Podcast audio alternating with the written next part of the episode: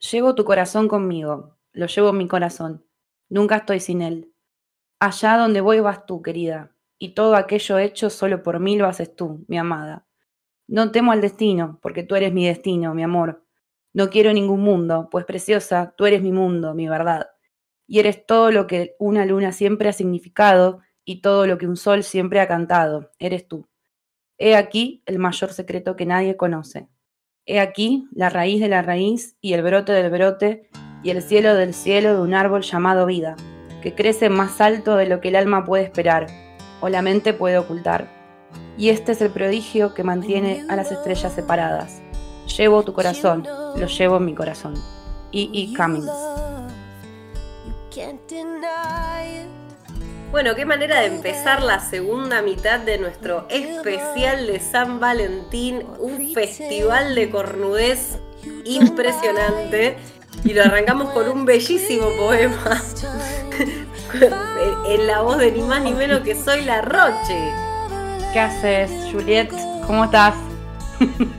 Yo encantada, encantada de escucharte leer, eh, encantada de estar haciendo la segunda mitad de este especial mega monstruoso que armamos para San Valentín. Está acá con nosotras también Mandela y Series. Lucía. Uh, acá estamos todavía vivas.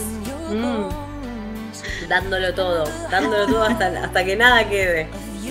Aclaro que ese poema que, que leí para abrir lo saqué de Hannah y sus hermanas y también lo leen. No, en realidad Hannah y sus hermanas leen ese autor y lo leen en una chick flick, pero que no es una rom-com, que es eh, una película que se llama In Her Shoes, con Cameron Díaz y Tony Collette. Así que me pareció que, que, estaba lo suficientemente cornudo como para abrir esta segunda parte 2000 era. me parece eh, maravilloso. Me parece que dijiste un término que tenemos que, cual tenemos que hablar un poco, que es esto del chick flick. Eh, que es un género donde el público es 99% femenino, o sea, donde se buscaba eso. Ese era el, público en, la sala de marketing. Bueno, a ver, hagamos una película que les guste a las mujeres. Como además si las mujeres fuéramos toda una cosa, ¿no? Las mujeres. Eh, sí, con protagonistas en general, mujeres. Mujeres. Y acá dentro de esta bolsa entran las comedias románticas. Exacto donde hay, una protagonista que siempre tiene una amiga. o un amigo gay. ¿Mm? Es lo mismo, una amiga, sin arco. Sí, exacto, una amiga sin arco, bien llana la cosa. Se empieza a ver mucha ropa de diseño, mucho tiro bajo, mucho topcito, mucha torsadita, mucha sombra celeste metalizada. Marrón con celeste. Celeste, marrón con rosa.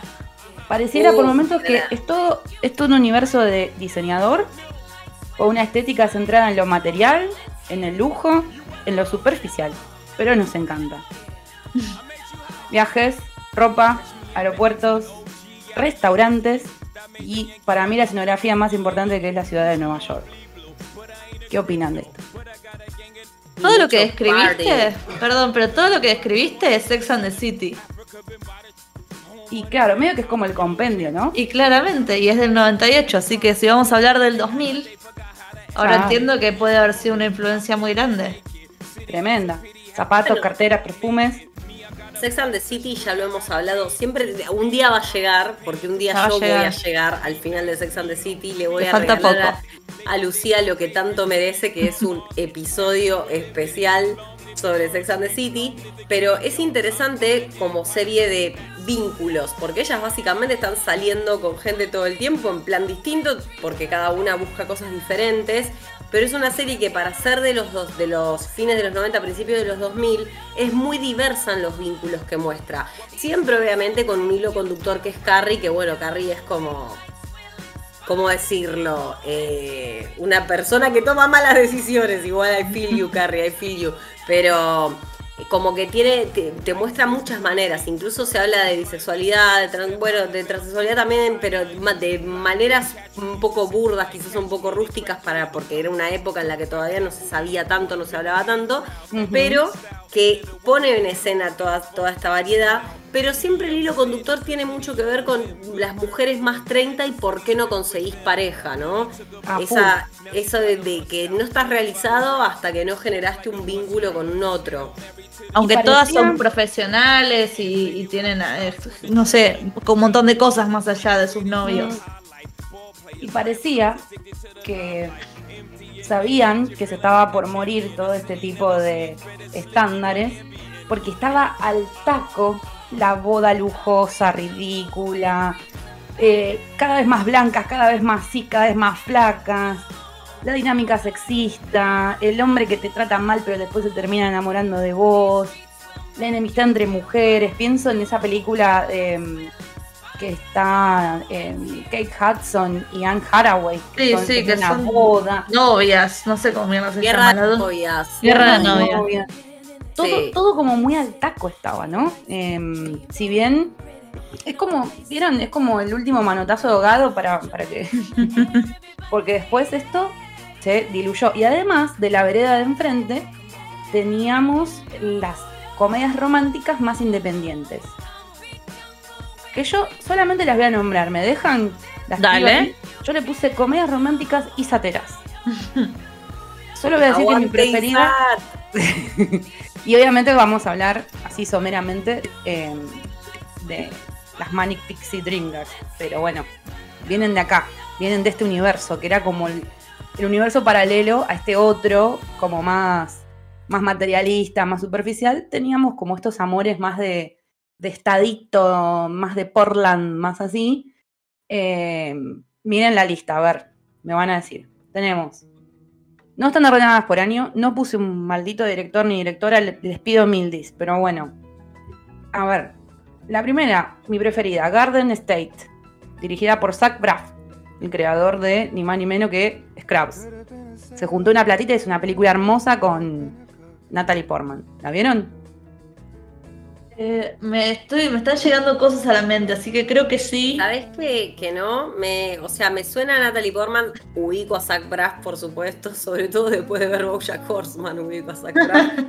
Eh, pero eh, no, no la recuerdo porque tengo en mente algunas de Natalie Portman y creo que esta no. Y acá hace de, de, Manic Pixie Dringer al taco también, ella, zarpado. Bueno, después tengo una, a ver si la tienen Em, Away We Go con John, Krasinski. Sí. Solo Amigos con Zoe Kazan y Harry Potter. Happy Thank You More Please. Preciosa. una de las tantas de Josh Radnor, así independientes de amor, que también habla del amor, pero desde un lugar más deconstruido, ya un poquito más irresponsable, y está interesante. Después tenemos Nick and Nora, que la dejo ahí flotando porque anotaron unas cuantas de Michael Cera. Gigantic. Preciosa también, me había olvidado. Mira, Paul Dano. Zoe. Paul Dano. Zoe de Chanel. Que Zoe de Chanel eh, hizo esa Yes Sir, que también es medio una comedia romántica con. Sí, podría, sí podría decirse sí. ahí. Once. Uy, divina. Begin Again, las dos de John Carney. Two Days in Paris, de Julie Delpy, dirigida por, protagonizada por Julie. Lars y la chica real, Chan, polémico. Qué película esa. ¿ah? Sí. Esa no la vi. Además, todo lo que decís, además me acuerdo todas las propagandas, las publicidades que pasaban en esa, pero esa sí que no la vi. y después hay unas que tengo que me parece ya son de la otra década del 2000. Friends with Kids, Kids, una con. Eh, estás ahí, ¿eh? Estaba linda mm. esa. Obvious Child. Esa está buena también. Anoté mi novia Polly porque la pasaban en, ISAT también. Sí. Y bueno. perdón. Tengo hasta ahí.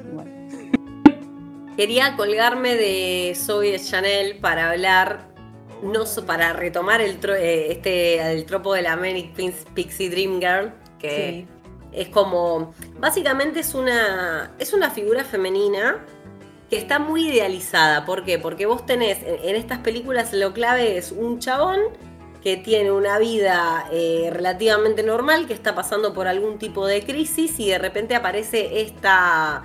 Eh, es como un hada que aparece porque es una mina más descontracturada, que por lo general no tiene esta cosa del vínculo tradicional, suelen ser minas muy artísticas, muy de aparecer una noche y cambiarte la vida, eh, y Zoe es eh, uno de los grandes ejemplos, eh, junto con Ramona, ahora que dije Michael Cera, bueno, voy a hacer un, llamadito ahí porque Ramona también entra en el Maniac Pixie Dream Girl. Sí. Em, Kate Winslet en Eterno Resplandor. Mm. Mm. Modelo armado. Amelie. Sí. Eh, y bueno, y también em, esta chica, justo recién venía pensando, eh, Claire, eh, no, Kirsten. Kirsten Dunst en Elizabeth Town. Kirsten Dunst en Elizabeth Town, que a mí me parece una película preciosa. sí, yo soy fan. Yo ahí Vos, Lucía, te fuiste a, Viena, yo me fui a Elizabethtown, literal. te amo. Digas esto, lo van, a tener que compartir la foto y ver si alguien adivina. Comparto, comparto, comparto. Tengo, en el hotel una foto haciéndome la Kristen Dust, en el mismo hotel donde filmaron la película. Ay, te amo. Mm. Ahí a los que vamos a cagar es a los que no nos escucharon. Los que no nos escucharon por ahí le, por ahí le erran cuando suban las fotos. El nivel de cornulandia es imposible de manejar en este episodio, chicos. Es terrible. No, no, no. Porque Elizabeth Town es preciosa. Realmente es una película que a mí me gusta mucho porque me parece que va más allá de la relación entre ellos dos. Va, es, muchísimo más profunda. Sí. Pero las Maniac Pixie Dream Girl en todas estas películas tienen el mismo problema. Lo que nosotros vemos sobre ellas es la perspectiva del protagonista. No vemos otra cosa. Siempre, siempre las vemos a través de sus ojos y a mí lo que me gusta tanto de 500 días con ella es que le pega como un corchazo a, la Maniac Dream Pixie Girl, ya me, Manic Pixie Dream Girl. Eh, a, las pibas, las pibas maníacas pixies, eh, para buscar un corto, las pixies voy a decir. Eh, que siempre están idealizadas a un punto que en esta película lo interesante es que se rompe, ¿por qué? Porque jamás en su vida Tom le preguntó realmente a Summer lo que ella quería. Hmm. A él nunca le, nunca, nunca se pone a pensar realmente lo que ella quiere, porque ella le dice todo el tiempo lo que quiere. Yo me he agarrado a las piñas por esto. ¿eh? O sea, yo he tenido discusiones acaloradas en bares de gente que me dice que Summer no tiene responsabilidad afectiva. Ella lo dejó en claro siempre jamás le dijo otra cosa, jamás le dio a entender algo diferente. Yo entiendo, o sea, me, gusta porque realmente se nota que es la perspectiva de Tom y la película, la genialidad que tiene con esto es ese plano secuencia precioso de pantalla partida que yo cada vez que hablo de la peli lo vuelvo a traer, en el que ves la expectativa y realidad. Vos ves lo que Tom espera de esa noche y lo que realmente sucede. Y lo que realmente sucede es que ella siguió su deseo, que su deseo está por otro lado y él se quedó con una fantasía que no se pudo concretar. Eh, entonces creo que ahí es donde se empieza como a desenroscar el vínculo eh, o, el, tópico de estas chicas. Si bien en Eterno Resplandor eh, ya hay una cosa distinta, porque hay una cosa más oscura, más... Un poco de sci-fi, sí, es otra cosa. Pero sí, es distinta. pero... dentro del universo de las Manic Pixie Ringers hay unas que son más punkies, son como más autodestructivas, Em, con problemas mentales. Em, de hecho, Amelie no es punky, es muy cute, pero tiene claramente serios problemas de sociabilidad. Y esto está tratado con belleza, pero ok, es una chica que no está muy bien, de marulo, o sea, eso no me queda duda. Em, entonces, el, el, estereotipo que encarna Clementine en Eterno Resplandor, estamos muy bien con la década del 2000, ¿eh? Es como el de una Manic Pixie Drinker que también se puede equivocar también, no, todo lo que hace se transforma en magia. Em, esto es importante porque venimos con un, de vuelta con una exigencia de un mandato, que es que tenés que ser la mina que me vuela la cabeza, que me cambia la vida, que también es blanca, que también es hegemónica, que se viste un poco más raro nomás. O sea, no es tanta la, em, la disrupción, digamos, de, de las Manic, sigue siendo una mega exigencia creo. No, es que es una media exigencia. No, lo que yo decía era que me gustaba que en este caso por lo menos se mostrara lo que ellas quieren. Obviamente. Porque no sé si, porque siento que en las otras películas falta un poco más de, bueno, pero ¿qué es lo que realmente quería esa mujer? Ah, eh, otra gran película igual. Así ah, te hay que preguntarle a Mel Gibson, ¿no? Sí, gran película. Esa película sí que creo que la vuelvo a ver y me muero del horror. Esa, no. la dirige Nancy Myers también? Ya te digo. Me parece que la dirige Nancy Myers. What Girl Wants se llama. 2003. Sí. No, eso no, no, no, no. Porque esa es What Woman, perdón, ¿eh? Ah, sí. Ahí va, 2000, 2000, Nancy Myers. ¿Viste? Chan. Ay, esta era, era cringe, ¿eh? Vamos a hablar de sí. Bueno, pero también tiene mucha coincidencia esa película, creo. Es como un clima de época muy particular que siempre existieron las revistas del corazón y el tema de los consejos y eh, los consejos románticos que salían en las revistas o las cartitas que uno le podía mandar a Daisy May Queen. Si mal no recuerdo, se le podía mandar unas cartitas. No me acuerdo cómo se llamaba la revista, pero era una revista para adolescentes. para em, teens, alguna de esas. Sí. TKM. TKM. Pero me parece, me parece que ese en los 2000 se da como una transición de esos consejos que eran en muchos casos consejos del deber, no son los de los 50 de cómo ser una buena ama de casa, sino que en los 2000 empieza a ser como hay un método. Hay gente que se empieza a colgar de, esta movida de la autoayuda, digamos, y dice, no, pero ah. ¿sabes qué? Si a vos te va mal en el amor, no, o sea, eh, hay un método. Eh, aparte que es que te vaya mal en el amor, bueno, todas las cosas que se presuponen en esa máxima. Y lo que ellas quieren es una peli que está metida ahí, junto con Hitch, especialista en seducción, que viene un tiempo después. Eh, porque acá por lo menos Mel Gibson, o sea, Mel Gibson no tiene un método, es un poder que le aparece de golpe, pero ya te plantea que en esa época había un interrogante. Esta cosa de los hombres son de Marte y las mujeres de Venus. Esto de que no podemos tener una lengua común, ¿viste? Ay, por Dios, qué horror. Que la única manera de saber lo que nosotras queremos es leernos la mente, preguntarnos jamás. Ay, no, me, me hiciste olvidar todo eso, fue que marcó toda una época. Exacto, hay muchas pelis que tienen que ver con eso. Eh, Cameron Díaz en La Cosa Más Dulce, que también es de los 2000, película a la que yo le tengo. Es, una porquería divina. Yo le tengo. Porquería. A mí no me gusta. un amor que. fuerte. O sea, todavía me sigo riendo con escenas re estúpidas, con cuando le cantan Do you like colada y se cae el chabón vestido de elefante por la escalera, es una idiotez. Me sigo riendo. O con la canción del pene, es muy gracioso. Too big to fit in here. Too, big, to, fit in here. que es una escena espectacular, pero bueno, todo, ¿de dónde viene? Cameron Díaz es una player es eh, una mina que está muy libre, muy contenta, muy sin compromisos, pero claro, tiene 30, ponele, entonces ya empieza a cuestionarse esas cosas porque en esa época era como, ¿cómo, vas a seguir de joda a los 30? Y lee un libro. Y es el libro que lee, que era un libro que usaba la amiga más cornuda en realidad, eh, la que hace su transición de Charlotte a Samantha en una película de una hora y media, es fantástico. Em, I don't wanna close. Ay, basta. Tanto todo Estás diciendo algo, algo de un libro y vos, Jan Gilmore, ya debe, Luke debe tener un libro. No me, no me tocó todavía ver, creo que lo vi en hay un libro. pero este también es hay un, libro, que, detona. Mm. Bueno, hay un libro y hay 2000 también, así que tenés razón. Qué buena lectura, boluda. la autoayuda, tenés razón. Hay un montón. También está como perder a un hombre en 10 días bueno. Muchas películas con minas trabajando en revistas que tienen jefes chabones o jefas medio. Sí. Eh, Siempre cuando ves números de estas, perdón, de este tipo de películas hay mucho en los medios, periodistas o escritoras, escritores. O marketing. Claro. Como marketing creo que trabajaba. Ah, sí.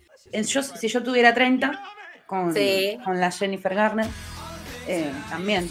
Ella está como en una campaña para chicas, creo. No me acuerdo bien. No la vi muchas veces esa película. La laburaba en una revista que era la revista que ella leía de, adolescente y que decía, bueno, yo quiero tener 30, bla, bla, bla, y laburaba en esa revista. Eh, esa película acá me explota el cornudómetro a mí, no entiendo por qué, pero tengo una obsesión con ese momento que no. una, obsesión con el momento en que mm, lo agarra de la mano al chick que, que, ellos son chiquitos y ya sale del armario y le da un beso y lo agarra de la escalera y le dice, estamos llegando tarde, tarde para qué, y salen del otro lado de la puerta los dos casados. no, el pico de cornuda que estoy teniendo es. Pero les juro que me encanta, me encanta esa relación, me encanta esto de que son amigos, es como, no sé. Y nos gusta mucho Mark Ruffalo. Creo que ahí hay un tema también. Uf, por favor. La trama. La, trama, muy buena trama. Tremenda. Bueno, entonces tenemos el universo chick flick, tenemos el universo Manny Pixie Ringer más Isatero, tenemos la era Nancy Myers, que medio arrancó con esta horrible lo que ellas quieren, y después vino una un poquito más amable, más clásica, me parece para mi gusto, que es Alguien tiene que ceder, que nos gustó. Va, a mí me gustó. ¿Les gustó? Con sí, Jack Nicholson. Amanda. Sí, sí, sí. Ahí arranca la carrera de Amanda. Y después está mm, eh, Diane Keaton, que es como ah, todo lo que está bien, me encanta. Hasta me gusta Keanu Reeves en esa película. Mira, acá no sabía que era la directora de una película que se llama Baby Boom, que está Diane Keaton también que es del 87, donde una Diane Keaton profesional y súper laburadora, donde no piensa que quiere ni casarse, ni tener hijos, ni nada, creo que tiene un chabón con un novio. Em, le cae una nena, no sé si de la prima, del primo, que se muere, se mueren todos y a ella es como la tutora de la nena, del bebé. Eh, y así que abandona su vida en Nueva York como empresaria para ir a hacerse entre Penur de mermeladas en algún pueblito y de cuidar de la niña. Eh, pero son muy pocas porque vieron que este es un género de, perdón, de adulto que se tiene que hacer cargo de criatura. Eh, es de las muy, muy, muy pocas que el, el adulto es una mujer. Claro. Está, eh, hay una romcom también acá dentro de este 2000 que es eh, Sin Reservas, esa con Catherine Zeta Jones. Sí. Que ella también le cae del ah, cielo, la, sobrina. Ah, mira, mira. un montón de veces, es re linda. Es, una, es una chef. Sí. Sí. No la vi. ¿Cómo se llama el chabón? Ay, me olvidé el nombre del chabón, este rubio. Bradley Cooper, ¿no es? No, no es Bradley Cooper. ¿El Dos Caras? El Dos Caras me parece que es. Sí, uno eh, se me fue. Están varias romcoms el chabón. Se me desapareció. Bueno, no importa. Y también una época que medio como que fue, estuvo muy marcado el romance de, Brad Pitt con Jennifer Aniston. Sí. Y se habían peleado después de que y la ruptura. ¿Eh? Fue, fue un, el, el chisme del verano, esa chica, ¿ustedes se acuerdan? Sí, que después explotó el Brangelina también y fue como. Con señor y señora Smith que se habían dado ahí, que además es un peliculón también. Eh, sí, sí, eso había sido un escándalo.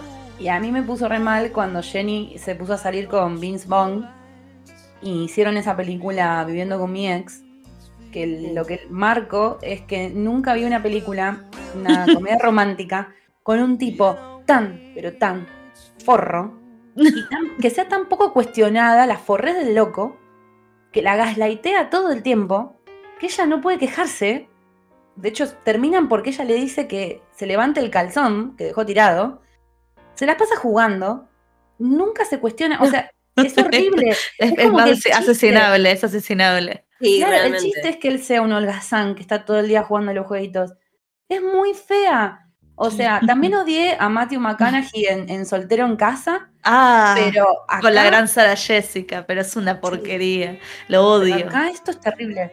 O sea, entre la homofobia de Adam Sandler en Marido y Larry y esto es como que cosas que decís, ¿cómo volvieron a salir en una película en su vida? No sé. Claro. Claro, no incluso, incluso fíjate que Vince Vaughn en ese momento estaba haciendo ese tipo de papeles porque él en 2005 sacó Los Rompebodas. Y también lo mismo, donde el chiste es que el tipo sea un player y un forro y que engañe minas para encamárselas. Espantoso. Es horrible. Es horrible. Que después termine en amor porque es la manera en la, que, en la que obviamente hacen el giro para lavarlos un poco, para lavarles la cara. Pero como que la gracia es esa, la gracia es que son tipos que se cuelan en los casamientos con el único fin de terminar poniéndola. Sí, fuertísimo. Es muy loco y estaba ese mismo chabón, ¿no? Como que se ve que tuvo una década en la que eligió sus Que tiene cara de forro. Nunca me cayó bien. Por A mí no me molesta, pero bueno. Me quedé pensando en el término gaslight, que también viene de un forro de una película que se llama Gaslight. Claro. ¿La vieron? Sí. Del año del pedo. No la vi, no la vi. Pero mm, también hay algo que ahora que pensábamos en este tipo, en el jugador, el player, en ese, en ese como estereotipo, habíamos dicho hace un rato lo de cómo perder un hombre en 10 días, que también pasa mucho por ahí. O sea, son dos personas que se están mintiendo, que igual lo agradezco porque a mí la escena de You're So Vain me sigue pareciendo muy graciosa.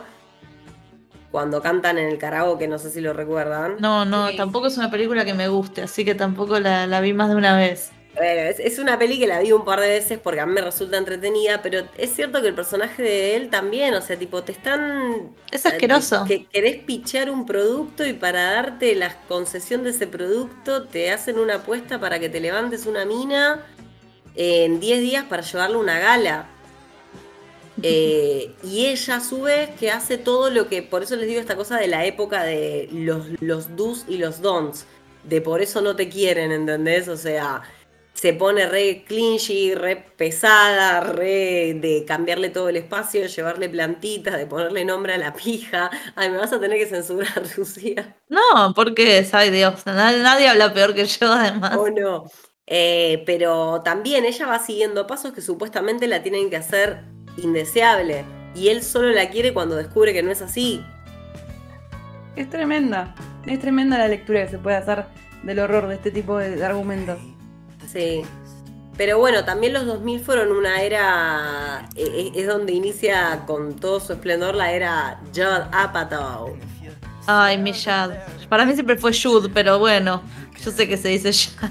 Eh, Ya tiene eh, un, un prontuario interesante de películas, siempre se mantiene dentro de la comedia. Hay un libro de la misma colección de, de Amar como en el cine que se llama La historia de la comedia americana, algo así. Ahora no lo no. No lo tengo, lo tengo que comprar ahora mismo. Está muy bueno, muy bueno. Eh, la nueva comedia americana se llama. Mirá, Todo lo voy a comprar ya. De la, de la comedia norteamericana, eh, más de Lloyd en adelante. Y, y ahí está como todos los lugares por los que empieza a meterse Judah Apatow, donde hay veces que dirige, a veces que produce, a veces que guiona, es un tipo muy, muy, muy prolífico. Y, y nos mete un poquito en escena a personajes que encarnó Seth Rogen, donde te mete otro Beautiful Loser, un pothead total, que es un siempre un Todo tarado. que vino ¿Qué? muy de Freaks and Geeks, donde fu- fundó Claro. su cine también con todos sus personajes. Está Jane Franco, Exacto. eh, Nos- nos da películas- sí. Nos da películas como más para también para el público adolescente, el amor adolescente, medio, medio pueril, medio tarado, como el de Superbad, eh, que está Michael Cera y está jovencito Jonah Hill. eh, y después nos da ligeramente embarazada, nos Ay, produce la- un, un Saki Miri en una porno, película muy satera que no la puse en la lista, pero también es muy así. O sea, eh, lo de lindo de ligeramente embarazada es que metió una mina como Catherine Hale, que es re del ámbito más del chick flick y de, de la comedia romántica bien pura. eh, y la mete con Seth Rogen, que es un falopero. Para esa época era como considerado un gordo, porque bueno, en esta época eran todos más gordofóbicos de lo que son ahora. Sí. Sea, está muy linda ese, cruce de mundos que nos dio. Amo esa película, no sé qué tengo, pero me pegó mal. A mí me encanta también. Me pegó mal, eh. Y nombraste Eh, antes a Way We Go y es una de mis preferidas también. Sí, es muy De linda. Sam Mendes. muy poco reconocida. No, Cero. bola, Cero. sí.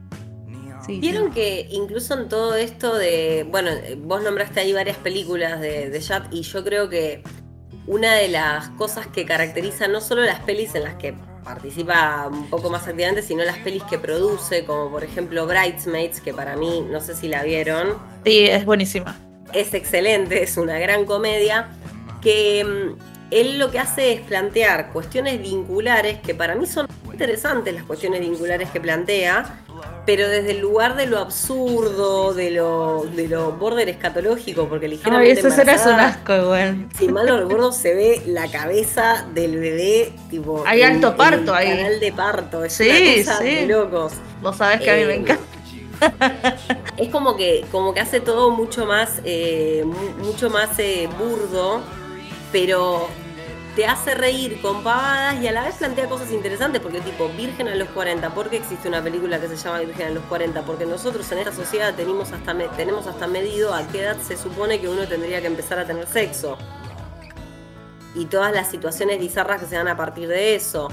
Eh, Bridesmaids es sobre la amistad, sea, tiene un poco de, o sea, habla de lo que es un vínculo sexoafectivo, pero es sobre la amistad y sobre esta sensación que una a veces puede llegar a tener cuando una amiga de muchos años hace una nueva amiga y de repente uno se siente desplazado de ese lugar eh, en un punto de tu vida en el que necesitas mucho apoyo porque la estás pasando muy mal, que es lo que le pasa al personaje de... Ay, esta, esta chica que es excelente. Kirsten Wig. Sí, ahí está. Sí. Además, una cosa que tiene em, las pelis de Judapato, que están todas muy bien desarrolladas en ese libro que les recomendé, em, es que marca mucho el rol de la amistad. Está medio obsesionado con los grupos de amigos, de amigas.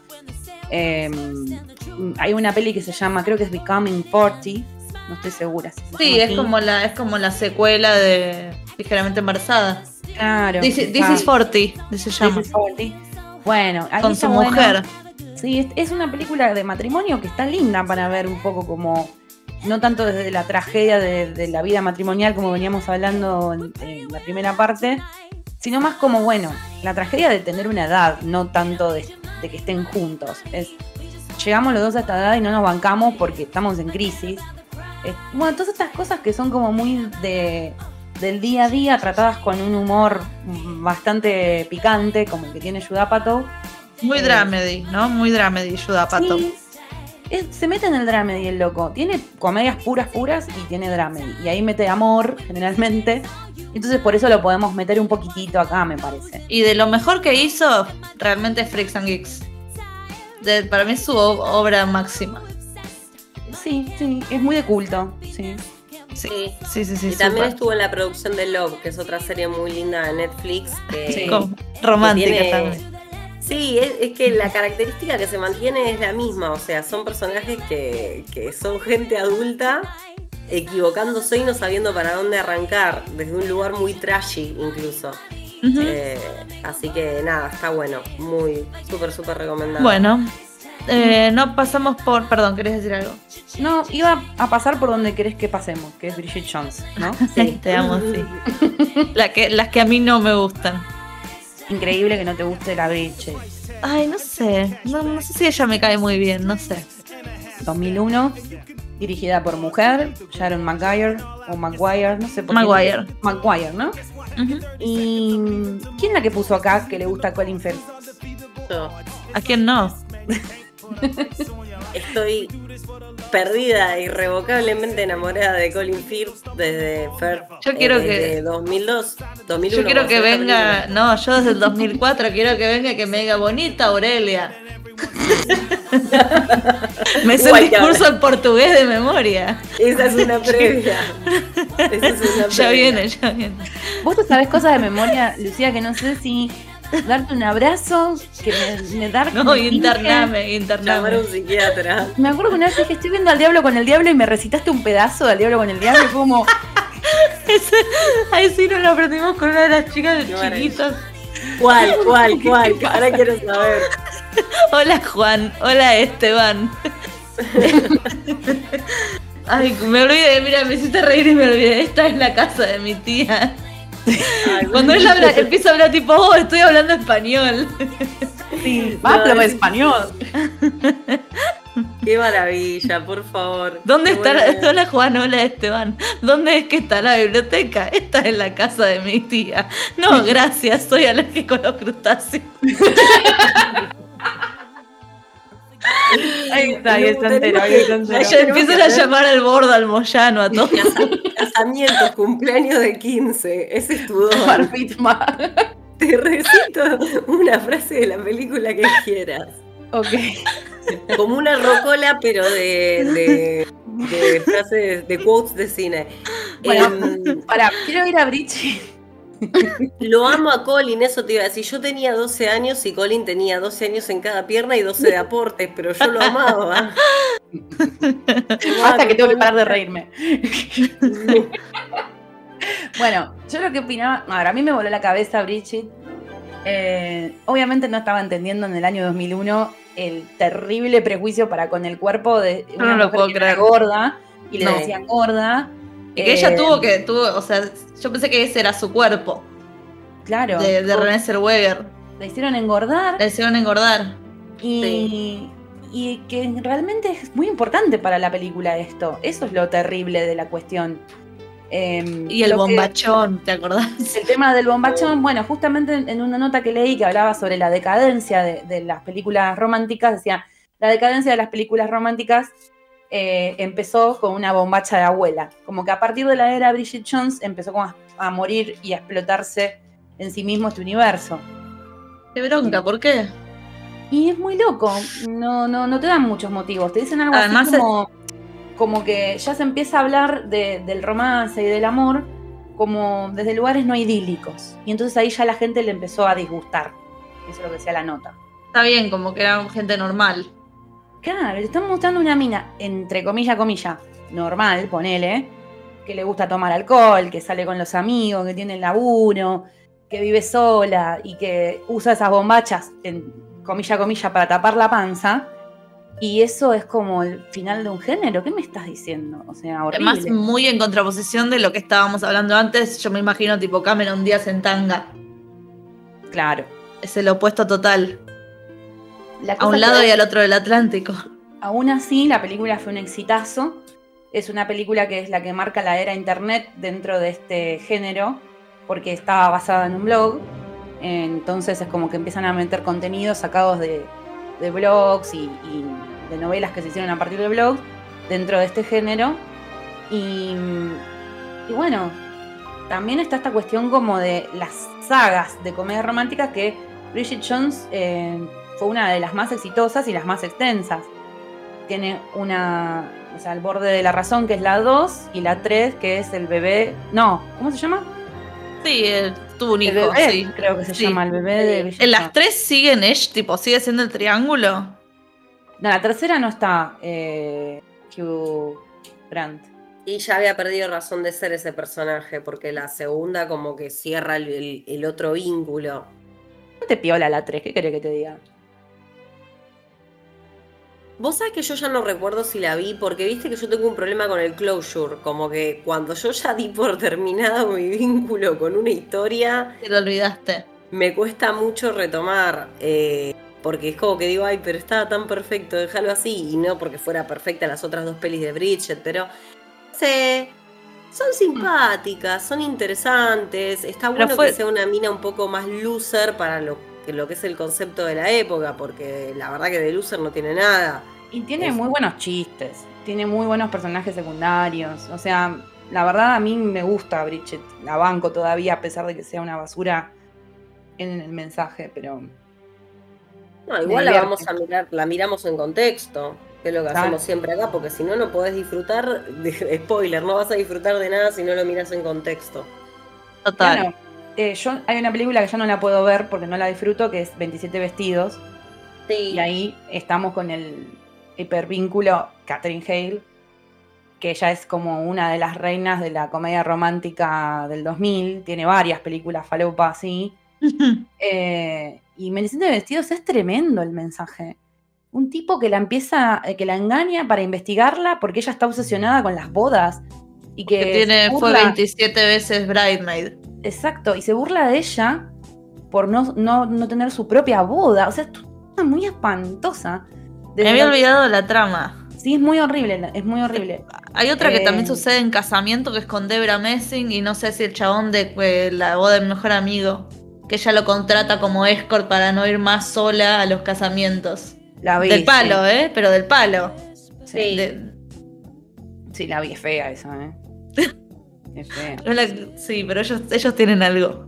Así que sí, tenemos ahí una, una de las novias de América por un tiempito cortito fue esta Catherine, como lo ha sido la Sandra Bullock, como lo ha sido. ¿Quién más? Julia para mí siempre es la, es la uno, Julia. Julia sí, es la que inauguró que haya novias, para mí. Sí, sí, sí.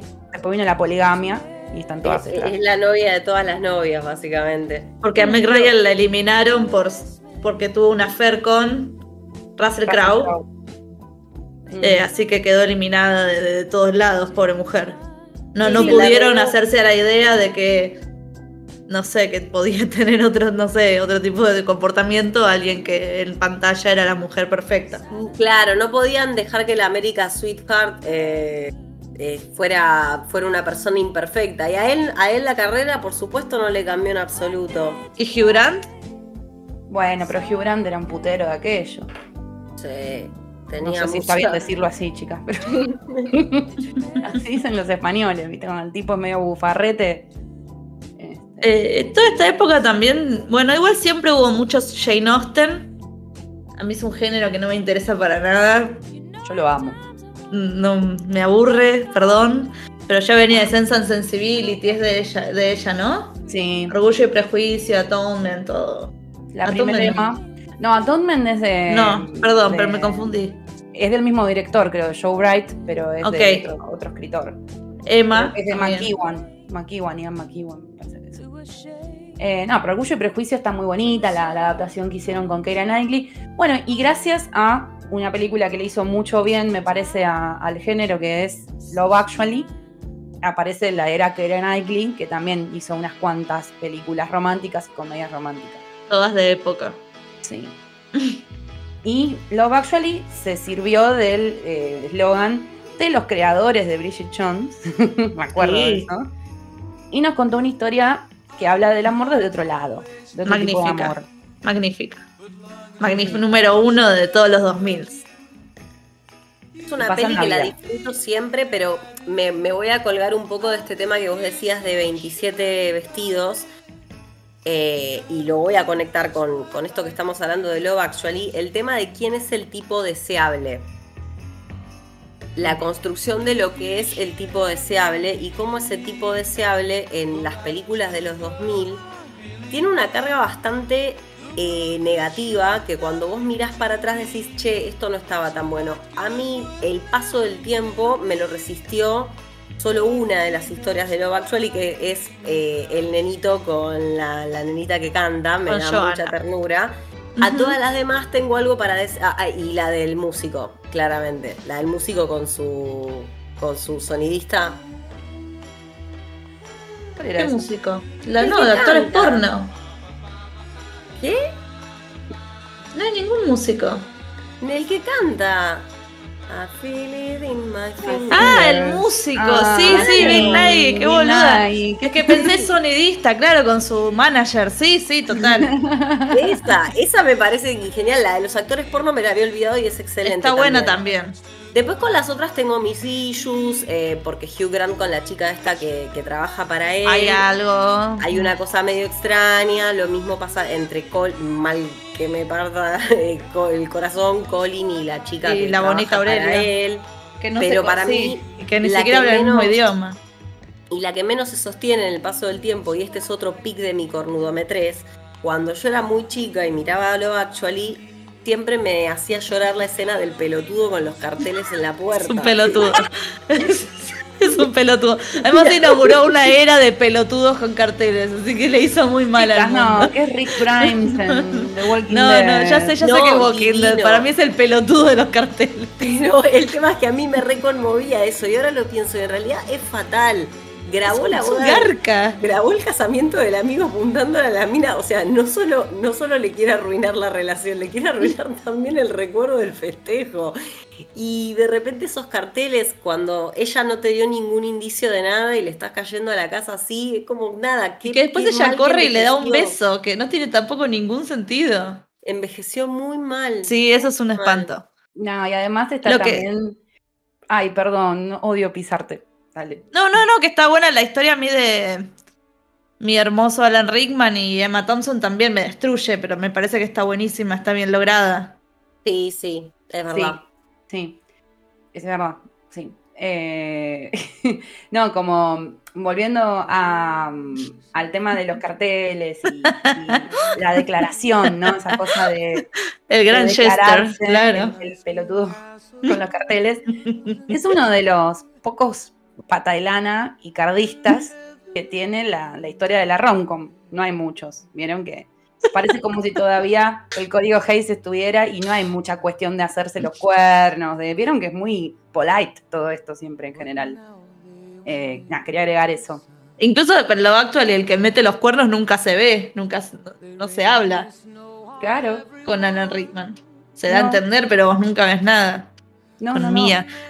les dije, como veo cuando Harry conoció a Sally en Navidad, lo va a y por supuesto, eh, no, en Año Nuevo, lo va a actuar es mi película navideña. Y algo que hizo lo Actually, perdón, pero que también arruinó muchas cosas porque lo va a actuar es una película que se centra en la Navidad. Después salieron un montón de cosas, de películas que quisieron imitar el género. Y salió Valentine's Day, New Year's Eve, creo que hay una hasta Mother's Day, son todas una basura. Con, esto de... Esa a mí me gusta. Usted se tiene que repetir. No, no me acuerdo. Sí, me gusta esa película. Muy chiquitita, muy chiquitita con. Pero todas estas películas también, tipo, súper corales, súper con un montón, un elenco impresionante, qué sé yo, son todas una basura. Sí, o sea, yo dije que hizo mucho bien Love Actually, quizás por innovar eh, el tipo de historia, pero después esta cuestión de los coritos y los cameos estuvo horrible. Tienes razón. Ahora la aflojaron un poco. Eh, igual es simplemente no te que, ¿Qué pasó con simplemente no te quiere? No, que no, no, me parecía que estaba buena. Yo no la recuerdo lo suficiente como para confirmarte una cosa o la otra. Seguro envejeció mal. Y pero es que es imposible. Fíjate lo me, siguiente. me gustaba todo lo que estamos diciendo son comportamientos que ahora uno por ahí reconoce como más violentos y que en ese momento eran como muy característicos de una relación de pareja tal y como estaba representada en las pantallas. Eh, de hecho, el otro ejemplo que quiero mencionar es uno de los, de los dramones de, de esa época que fue The Notebook o Diario de una Pasión. Sí durante mucho tiempo yo consideré esa mi película de amor favorita. Estamos hablando de unos cuantos años, hasta que un día la, vi con ojitos frescos y me agarró mucho cringe cuando vi toda la manipulación, lo mal que se... O sea, ninguna relación que arranque con un tipo colgándose de un... De una noria, de una noria. Para que vos salgas con él no puede terminar bien, que se tratan muy mal, él es violento. Feo, él es recontra violento. Y sin embargo, yo cuando tenía esa edad era como que me temblaban las patitas de solo verlo parado abajo de la ah, lluvia, raya, lloraba, diciéndole te llorar. 365 cartas. No se terminó todavía. Ah, no, llorar. Y el plot twist del final que me deshidrataba. Pero bueno, ahora ya está todo manchado. Todo manchado de horror. Muy bueno el, el análisis que habían hecho, te lo resumo el, con el edit de, de, Notebook es fuertísimo. Ay, lo voy a ver. No me acuerdo, seguro que lo vi, pero vi tanto. Hay varias partes de análisis de comedias románticas que. Ah, sí, sí. Que, son tipo películas de amor de mierda, una cosa así. Sí, yo me retrencé en los comments, me acuerdo porque la bardeó a, Bridget Jones y yo en esa época era re fan. Después aflojé, Bueno, y ahora viene una que a mí me gusta mucho que ustedes no la vieron y que siempre la jodo con que la miren. P.S. I Love You a Wiccan. La vi, yo la vi. ¿La viste? Yo no, con Hilary Swan, ¿qué es esta? Sí. Y. No me acuerdo. Butler. Gerard Butler, que estaba muy de moda también. Y Negan. Y Negan de, de Walking Dead, ahora me olvidé el nombre de chabón. Los dos son irlandeses. ¿Denny Duquette? ¿Negan o es? No, no, no es otro. ¿Pero era el de Love Actual y Negan? No, no, no. Se llama Negan su personaje de los Está bien, ya sé, no, es Denny Duquette. No sé cómo mierda se llama. Está en Grey's Anatomy y es Denny Duquette. Ah, otro personaje. Claro, porque yo no se llama. No, me acuerdo cómo se llama. era una de las parejas de Katherine Heigl en Grace. Ah, mira. está linda esa película porque pasa gran parte en Irlanda, tiene muy linda música, qué sé yo, está buena. Habla del duelo, que no hay tantas películas de género, de este género que hable del duelo Está, bonita. Aparte está Lisa Kudrow que te hace matar de risa. a mí me dijeron así, Nean, y me puse a pensar en Jeffrey Dean Morgan y. ¡Claro, él! Eh, y el hilo Jeffrey Dean Se me, salía el nombre. Son muy se me descolocó el hilo de pensamiento, les pido disculpas. bueno. ¡Qué hombre! Yo, me eh, lo anticipé, pero bueno, nos habíamos olvidado de Sandra. La Sandra. Acá había una recompetencia, porque eras tipo, eras o Sandra o Julia, los Beatles o los Rolling Stones, ¿viste? No te podían gustar las dos. sí, y a dos medio, viste, como no tan, tan rubias como eran todas, que viste que estaba claro. Nicole, eh, qué sé yo, Cameron, y ellas eran así, viste, brunette. Y, tiró esta la casa del lago. Yo laburaba en Blockbuster, me acuerdo. Cuando Ay, qué envidia que te tengo. Es como la alquilaba a la gente, la casa del lago era más mala. Era esa que se dejaba la carta de los loops temporales, ¿no? No sé. Sí, sí, lo más lindo era la casa. muy fea. Este, otra vez también, otra vez loops temporales. ¿Cuántas películas de amor que hay malas con los loops temporales, chica? Bueno, está después todas estas del viajero, la mujer del viajero del tiempo y la de About Time. Pero eso, esta es linda, About Time es linda. Eh, tiene, tiene algunos agujeros el guion, pero va. Igual ahora que decís lo, de lo del loop temporal, eh, hay otro tipo de loop temporal que también es de esta época, que es 50 primeras citas, que también es una película que envejeció pésimo y, y, a mí me cuesta mucho decirlo porque yo tengo una anécdota muy vergonzosa con esta película, que es que me largué a llorar en un llamado, a tener un llamado en el call center porque le digo a una amiga, cada vez que escucho Forgetful Lucy me largo a llorar y ella se lo pone a cantar y yo lloro en la llamada y me tengo que mutear. Me da mucha vergüenza lo que estoy diciendo porque es un tipo que está gaslighteando de una forma espantosa a una mujer que está en una condición terrible y y es una pena porque creo que Drew y Am tienen una química re linda para hacer. No hablamos de esa, de los 80, ¿no? De Wedding Singer. No, pero no es Hablando de ellos. ¿No es de los 80? No, está ambientada en los 80, es una peli de los ah, 90. Ah, flashé, perdón. Es mi preferida, la dupla. Es hermosa. Wedding Singer es hermosa, es muy redondita. Que para mí es donde mejor está. 98 pero la verdad es que 50 primeras citas, o como si fuera la primera vez, me, a mí me sigue gustando. Ay, a mí no me gustaba nada, chicas, no, qué gustos distintos. a, mí me sigue, a mí me sigue gustando, pero bueno, em, e, es la delgada línea entre em, la manipulación de, una enferma mental. Eh, eh, Viste, e, es, tremenda, es tremenda. A mí ya ahí ese es el Adam que no, me, que no me copa tanto. Pero sí me gusta cuando Adam Sandler canta. Así que te banco, Juli. Lo queremos, Adam Sandler. Lo requeremos. Sí, un poquito sí, uno como que no puede no quererlo a pesar de tantas cosas, pero, pero lo querés igual. Y también acá eh, habíamos mencionado, eh, perdón, me pongo ansiosa porque es Mulan Rouge y es una película musical, con lo cual saben que a mí se me llena el corazoncito. Qué historia tan bella, que también tiene un montón de cosas muy problemáticas, pero digo, para la época en la que está ambientada, qué historia tan bella y qué hermoso el medley del elefante, por favor. Sí, posta que sí. Hermoso inolvidable y además un homenaje a todo, todo el género de las comedias románticas. Sí, absolutamente. Y por si no lo saben, les cuento que existe el musical de Broadway que tiene más canciones. Eh, es como muy largo, es demasiado largo, es verdad, pero, pero tiene varias canciones más y le agrega canciones al mele del elefante. Es más extenso en el musical. Así que les recomiendo buscar el soundtrack en Spotify y sorprenderse con ese medley distinto porque está bueno. Sí, después me voy hablando de loops temporales, voy a entrar en un loop. No nombramos eh, la película que está John Cusack, dos de John Cusack. Una es la que él tiene el equipo de música. De say anything. Say anything. No, say anything. Película? No, está buena, pero no. No es mala. ¿Viste? Me pareció medio. Me pareció que era medio inconexa. Yo la vi hace poco, no la había visto de joven. La vi en, hace, el año pasado, no sé. Es conexa, como que no entendí cuando ellos se enamoraban. De repente chavo le cae con un parlante así, un equipo de música. Es malísima, pero esa escena quedó para la historia de, de la romcom Forever sí. and Está referenciada un montón de veces. Así que bueno, salgo del loop. No salgo del loop, tampoco hablamos de High Fidelity, pero bueno, quizás porque tiene como una cosa, una visión más masculina del amor. Y yo hice una lista que no sé si va a dar mencionar de, de películas de comedia romántica que no dejan de ser medio pensadas para, que la vean mujeres con la perspectiva masculina. Y entran ahí películas de Ryan Reynolds, con Ryan Reynolds, con Ashton Kutcher, con, qué sé yo, hay unos cuantos locos ahí. Mm, no sé, a ver, le tiene algún nombre más, pero... Eh, bueno, las de Ben Stiller, como la, mujer de mis pesadillas, esas que no están tan copadas, me parece. Alguna que otra con Zac Efron. Había una que em, se llama con Jason Segel, eh, Forgetting Sarah Marshall también. ¿Se acuerdan?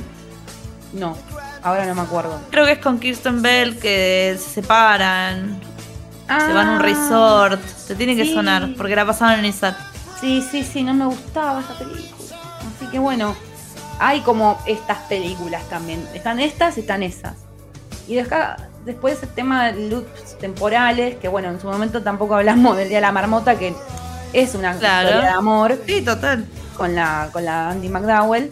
Eh, esa es la, como la pionera y sale después esta muy bonita que para mí, como ya estaba en la época de baneo a, Meg Ryan, nadie habló, pero es Kate Leopold, que es muy linda. Con, Hugh, Jackman. Es muy linda Kate Leopold. Sí, sí, es muy bonita. Y aparte la trama, pero es muy bonita. y volviendo al, al espanto de cuando pensábamos que Bridget Jones era gorda y cuando pensábamos que Kate Winslet era gorda en Titanic, ¿se acuerdan ese flasheo que teníamos?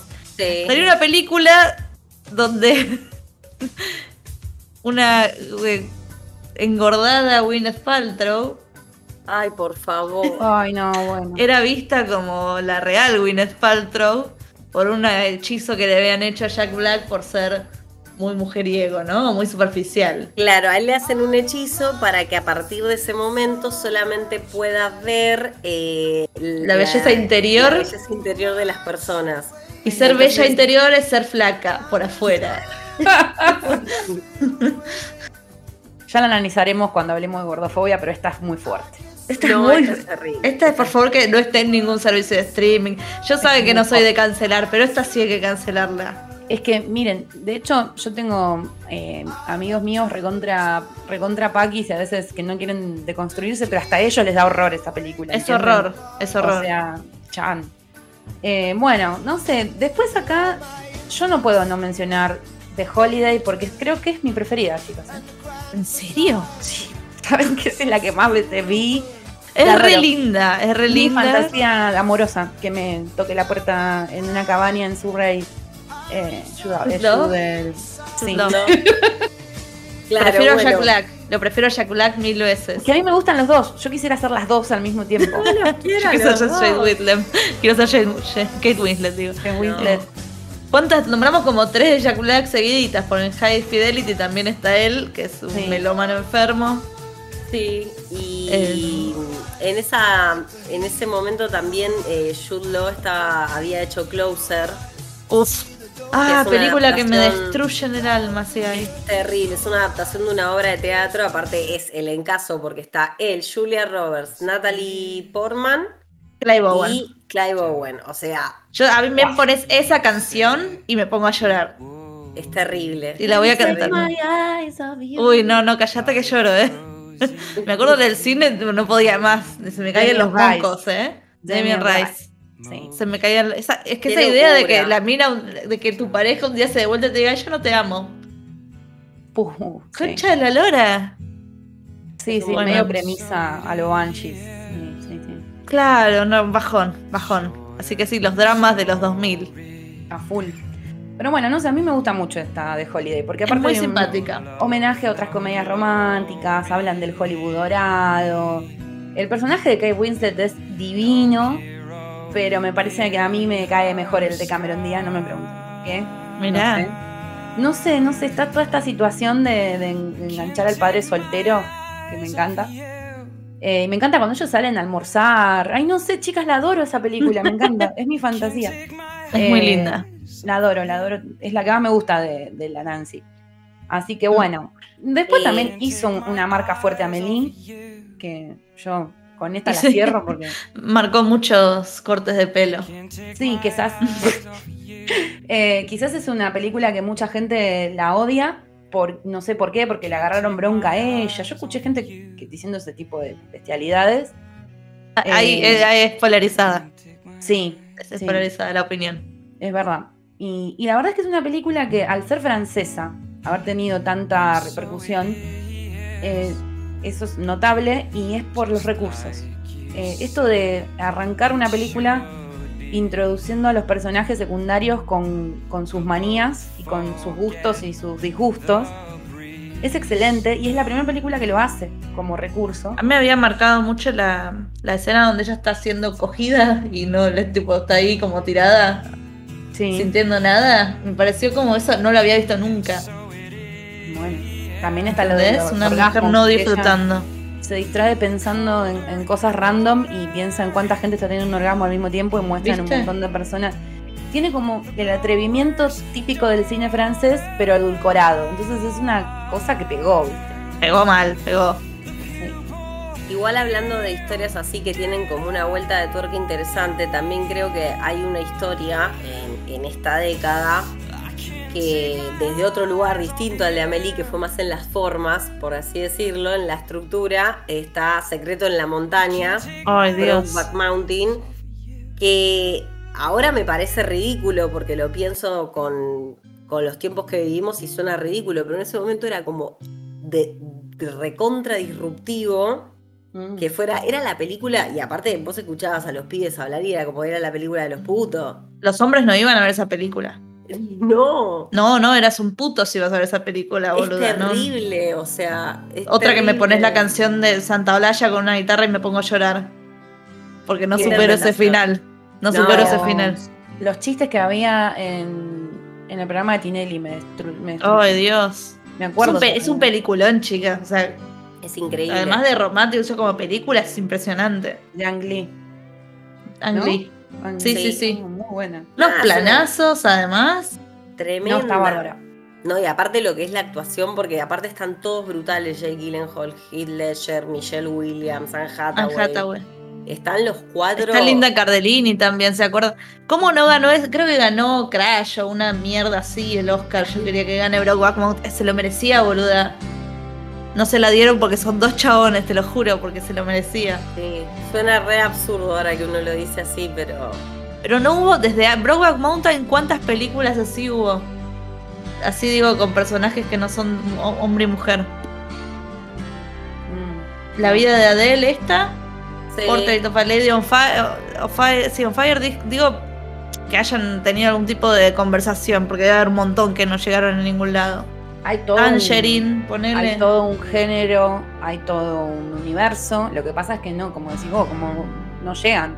Yo vi un montón de películas queer, pero un montón, y están buenas. ¿Seguro? Eh, pero no tienen repercusión, no tienen no, qué sé yo, hay, algunas que son chiquitas también, que son, viste, producciones de IFC, esas productoras, viste, como muy Sundance. Qué sé yo, pienso en, en Duck Butter, hay, muchas. Eh, historias de, parejas de chicas que son re lindas, eh, hay posta que hay muchas. Y lo que pasó con Brooklyn Mountain es como que entró al mainstream, ese es el tema acá y eso es un mérito, muy grande en, la época. Y que se trate de cowboys, chicas. Es justamente el símbolo de la hombría americana, norteamericana. Claro. Más que ahora estoy viendo Yellowstone, que estoy entendiendo un toque más. es re osado. Hasta el día de hoy es osado que exista esa película. Es, una película que casi no hablan. Mm. Hay mucha guitarra, mucho vientito. Frío, te transmite frío esa película. Sí. No, pero es brutal, ¿eh?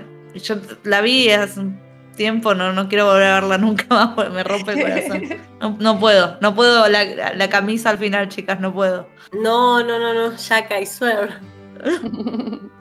hay una, Había en, internet en aquel entonces unos conejitos que contaban películas.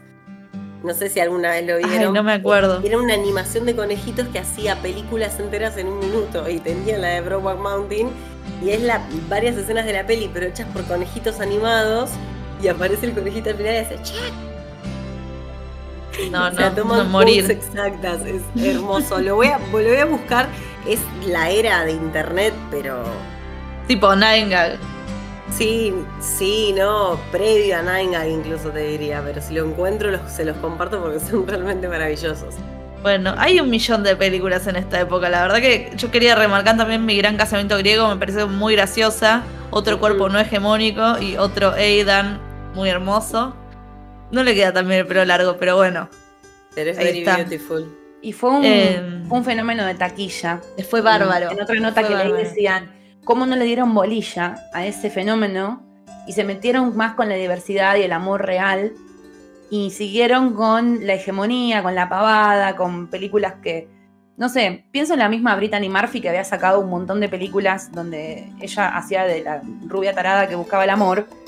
Y era como, dale, ya tenés este gran casamiento griego, metete por ahí.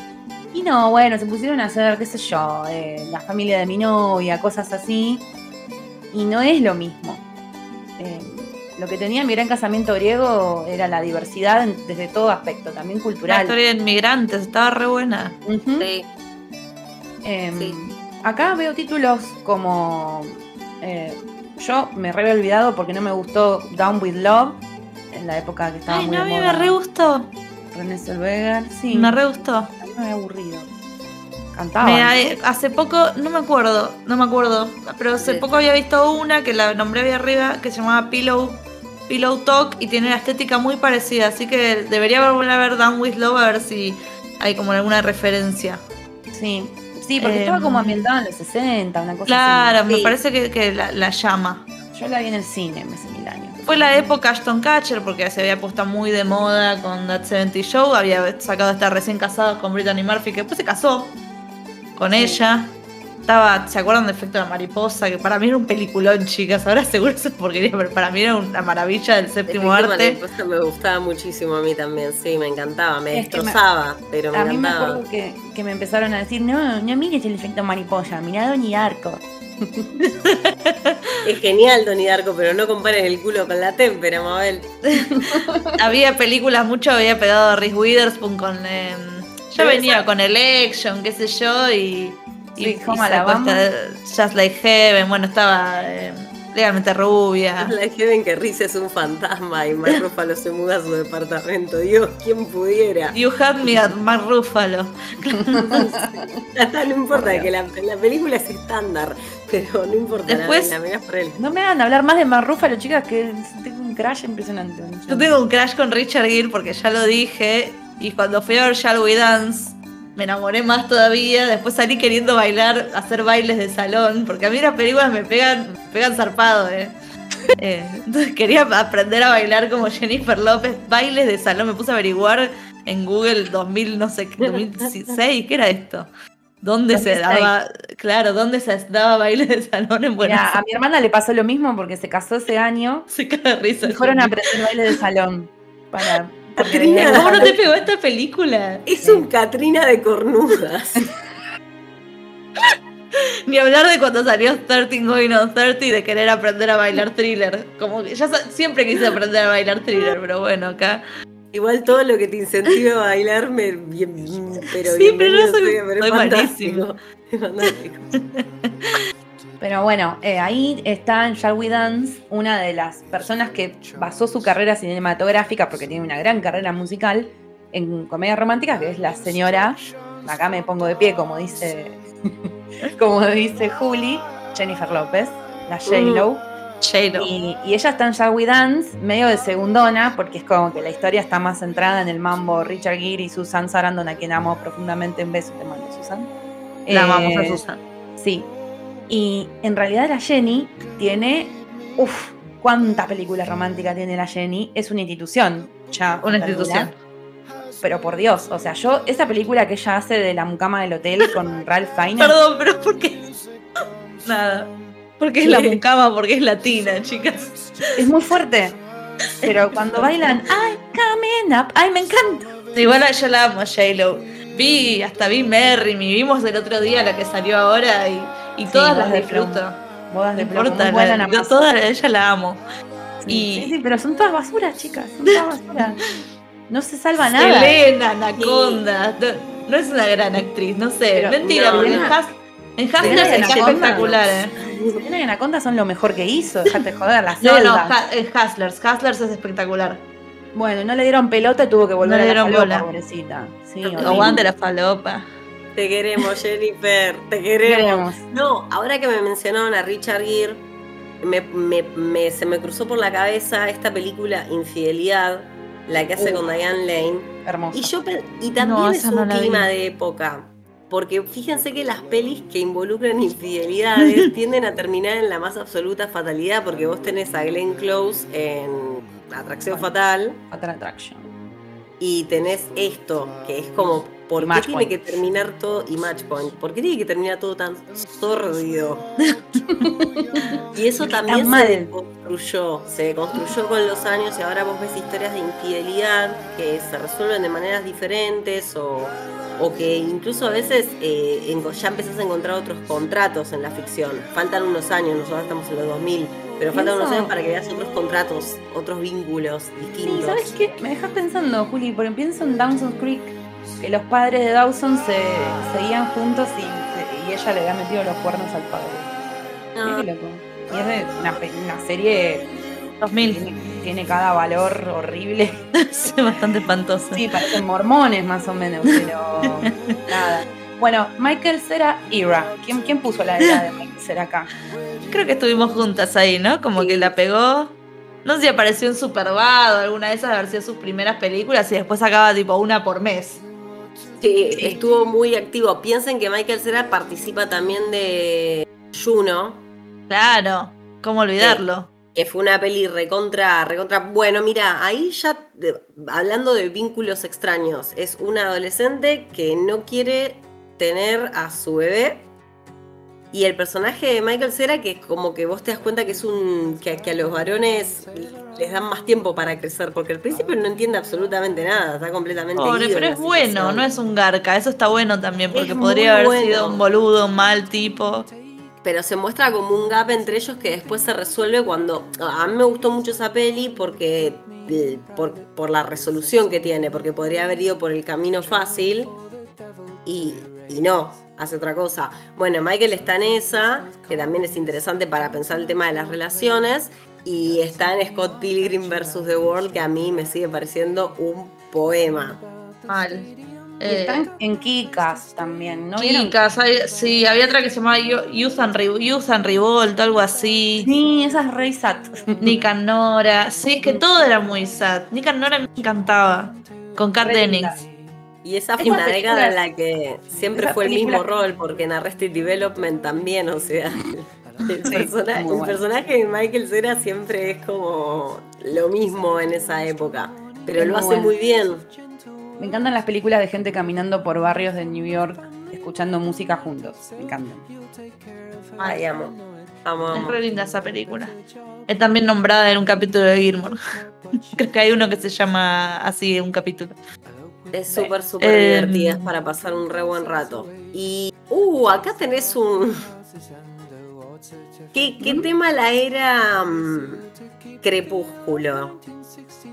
Solo voy a decir que yo recompré. ¿En serio?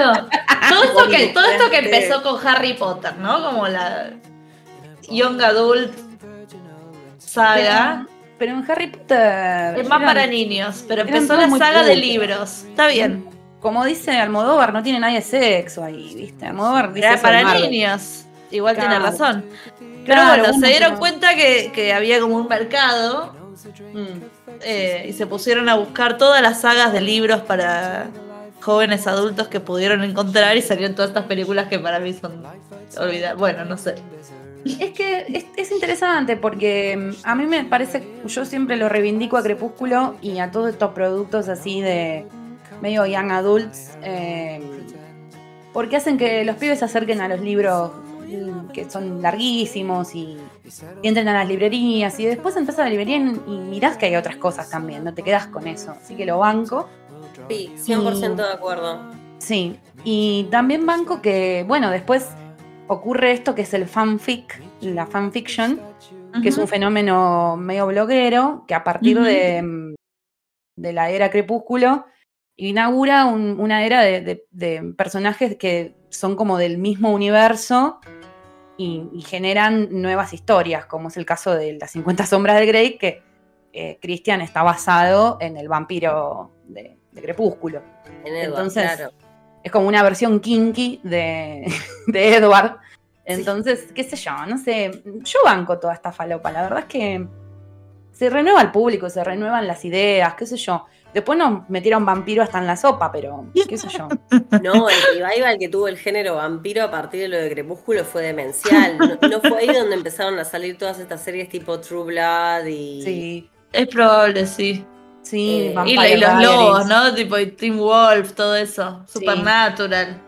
Sí, a full, a full. Sí, sí, sí, es como una época que, se ve que tiene un rival con eso. Y también me parece que sí, obviamente yo coincido con vos, todo lo que acerque a los pibes a la lectura, que, que venga, me parece perfecto, me parece excelente. Simplemente, bueno, esto, que envejeció también mal y quizás ya estaba un poco viejo para el momento, porque a mí lo que me pasa es que Vela, y voy a decir algo por lo que probablemente me puedan cancelar, me resultó uno de los personajes femeninos más insípidos. Pero bueno, de la, de la literatura. O sea, yo. como dice Mariana, Mariana Enríquez, que dice: Me metes en, encubierto un mensaje pro vida. O sea, sí, pero ok, la creadora de esta saga es mormona. A ver. Ah. ¿cómo querés que se ponga? ¿Qué quiere? Que no va a traicionar sus ideas cristianas raras, porque no son tan, tan. Los mormones no son tan como el cristianismo que ustedes por ahí, mainstream, del que se manejan todo el lado. Tienen ideas locas estas personas. Entonces, bueno, sí, la verdad es que es una versión guayadísima del mundo vampiresco. Pero bueno, está como Em, vista como de un lugar muy inocente el amor ahí. Entonces, que, tenga ese mensaje, los chicos no lo veían ese mensaje en realidad. Eh, lo vemos los adultos, lo vemos los adultos deconstruidos, quizá. Entonces, bueno. No, no, no, es que cuando lo digo tampoco es para cancelar y aparte tiene momentos. Ah, yo, yo soy muy fan de Alice y Jasper, por ejemplo.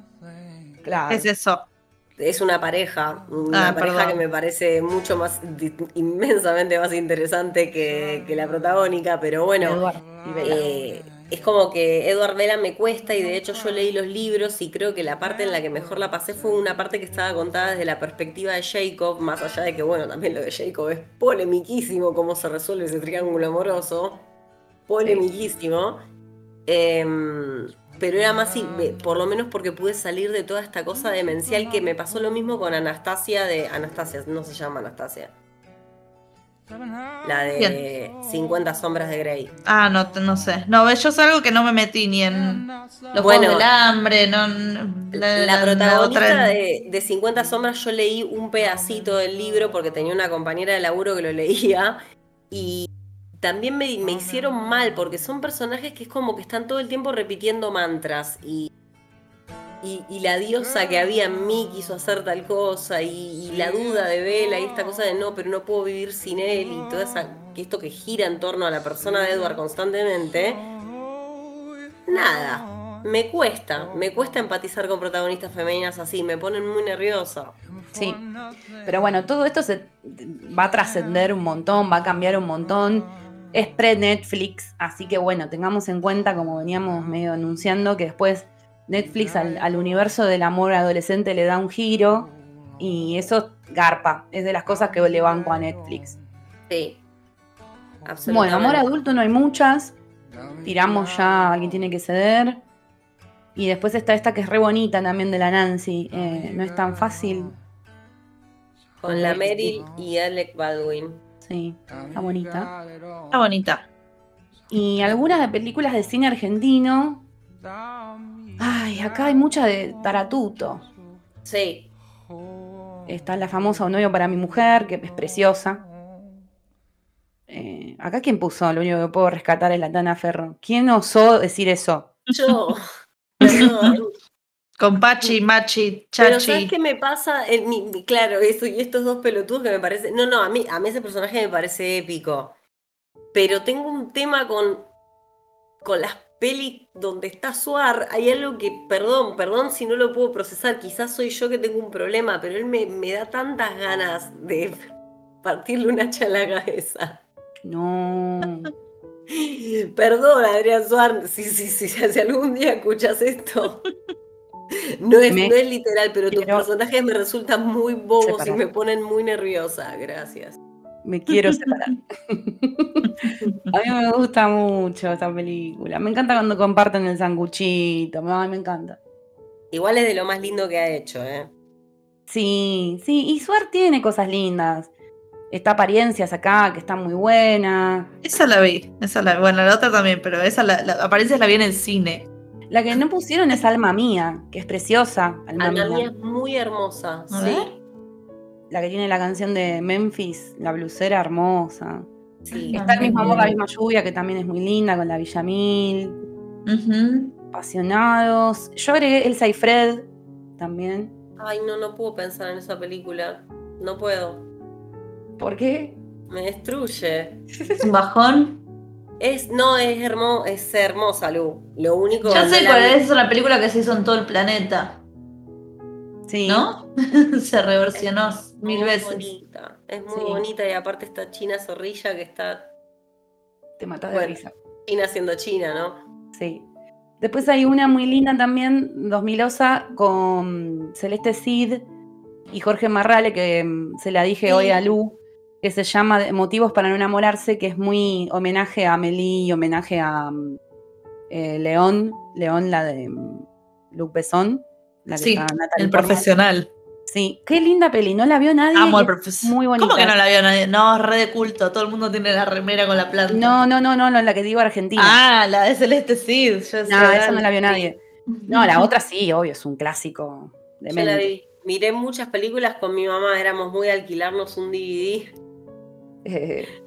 después lo empezamos a comprar. Yo empecé a comprar en la estación de tren, pero era muy de ver pelis con mi mamá y en esa tanda vi mucho cine argentino gracias a mi vieja. Bueno, era una especie de Manic Pixie Dringer eh, celeste ahí. Tiene toda la pinta. Y Marrale era un viejo amargado y bueno, y se enganchaban y él era mucho más grande que ella. Está linda. Es una muy bella película. Sí, la verdad que sí. Así que bueno. ¿qué, década los 2000, chicas? Uf, le dimos durísimo. ¿Qué década? Y eso que no hablamos de tele. O sea, que tele me echamos poco. Sí, sí, sí, pero pues si me echas tele, están mil, años. Ahora llega los 2010 y no sé si hay tanta comedia romántica o romance así como los, todos los que nombramos de para atrás. No. Eh, afloja. ¿Intentaron qué?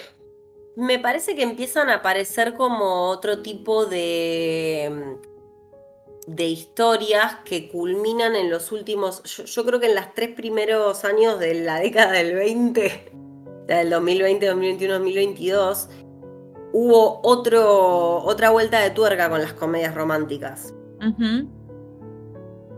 Y. Y que esa. Perdón. Ah, corta, corta, corta después porque. No pasa nada. No, que me parece que ah, en los últimos tres años hubo otra vueltita de tuerca en las historias de las comedias románticas y yo creo que eso empieza mucho en la década del 2010 cuando empiezan a aparecer como otras inquietudes de las parejas. Y otras historias de, o sea, de gente que no, tenía, había contado su historia, ponele. Tal em, cual, sí.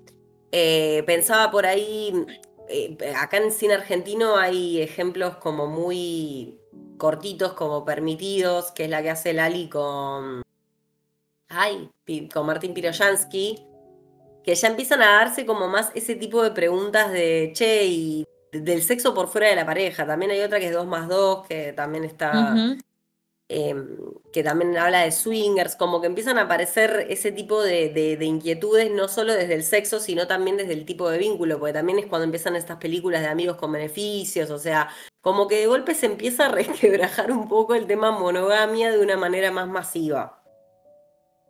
Sí, a full es un poco algo como eh, que comenté, ya me olvidé si fue en la primera parte o en esta parte, creo que en la primera parte, que arrancamos de el código Hayes, que era eh, valorar la institución matrimonial y todo era compromiso, al punto en el que terminamos hablando del vínculo del Tinder, como en una película como Newness, no sé si vieron Newness, que está Nicholas Holt y no me acuerdo con qué chica está, creo que está con una chica que es española, no me acuerdo.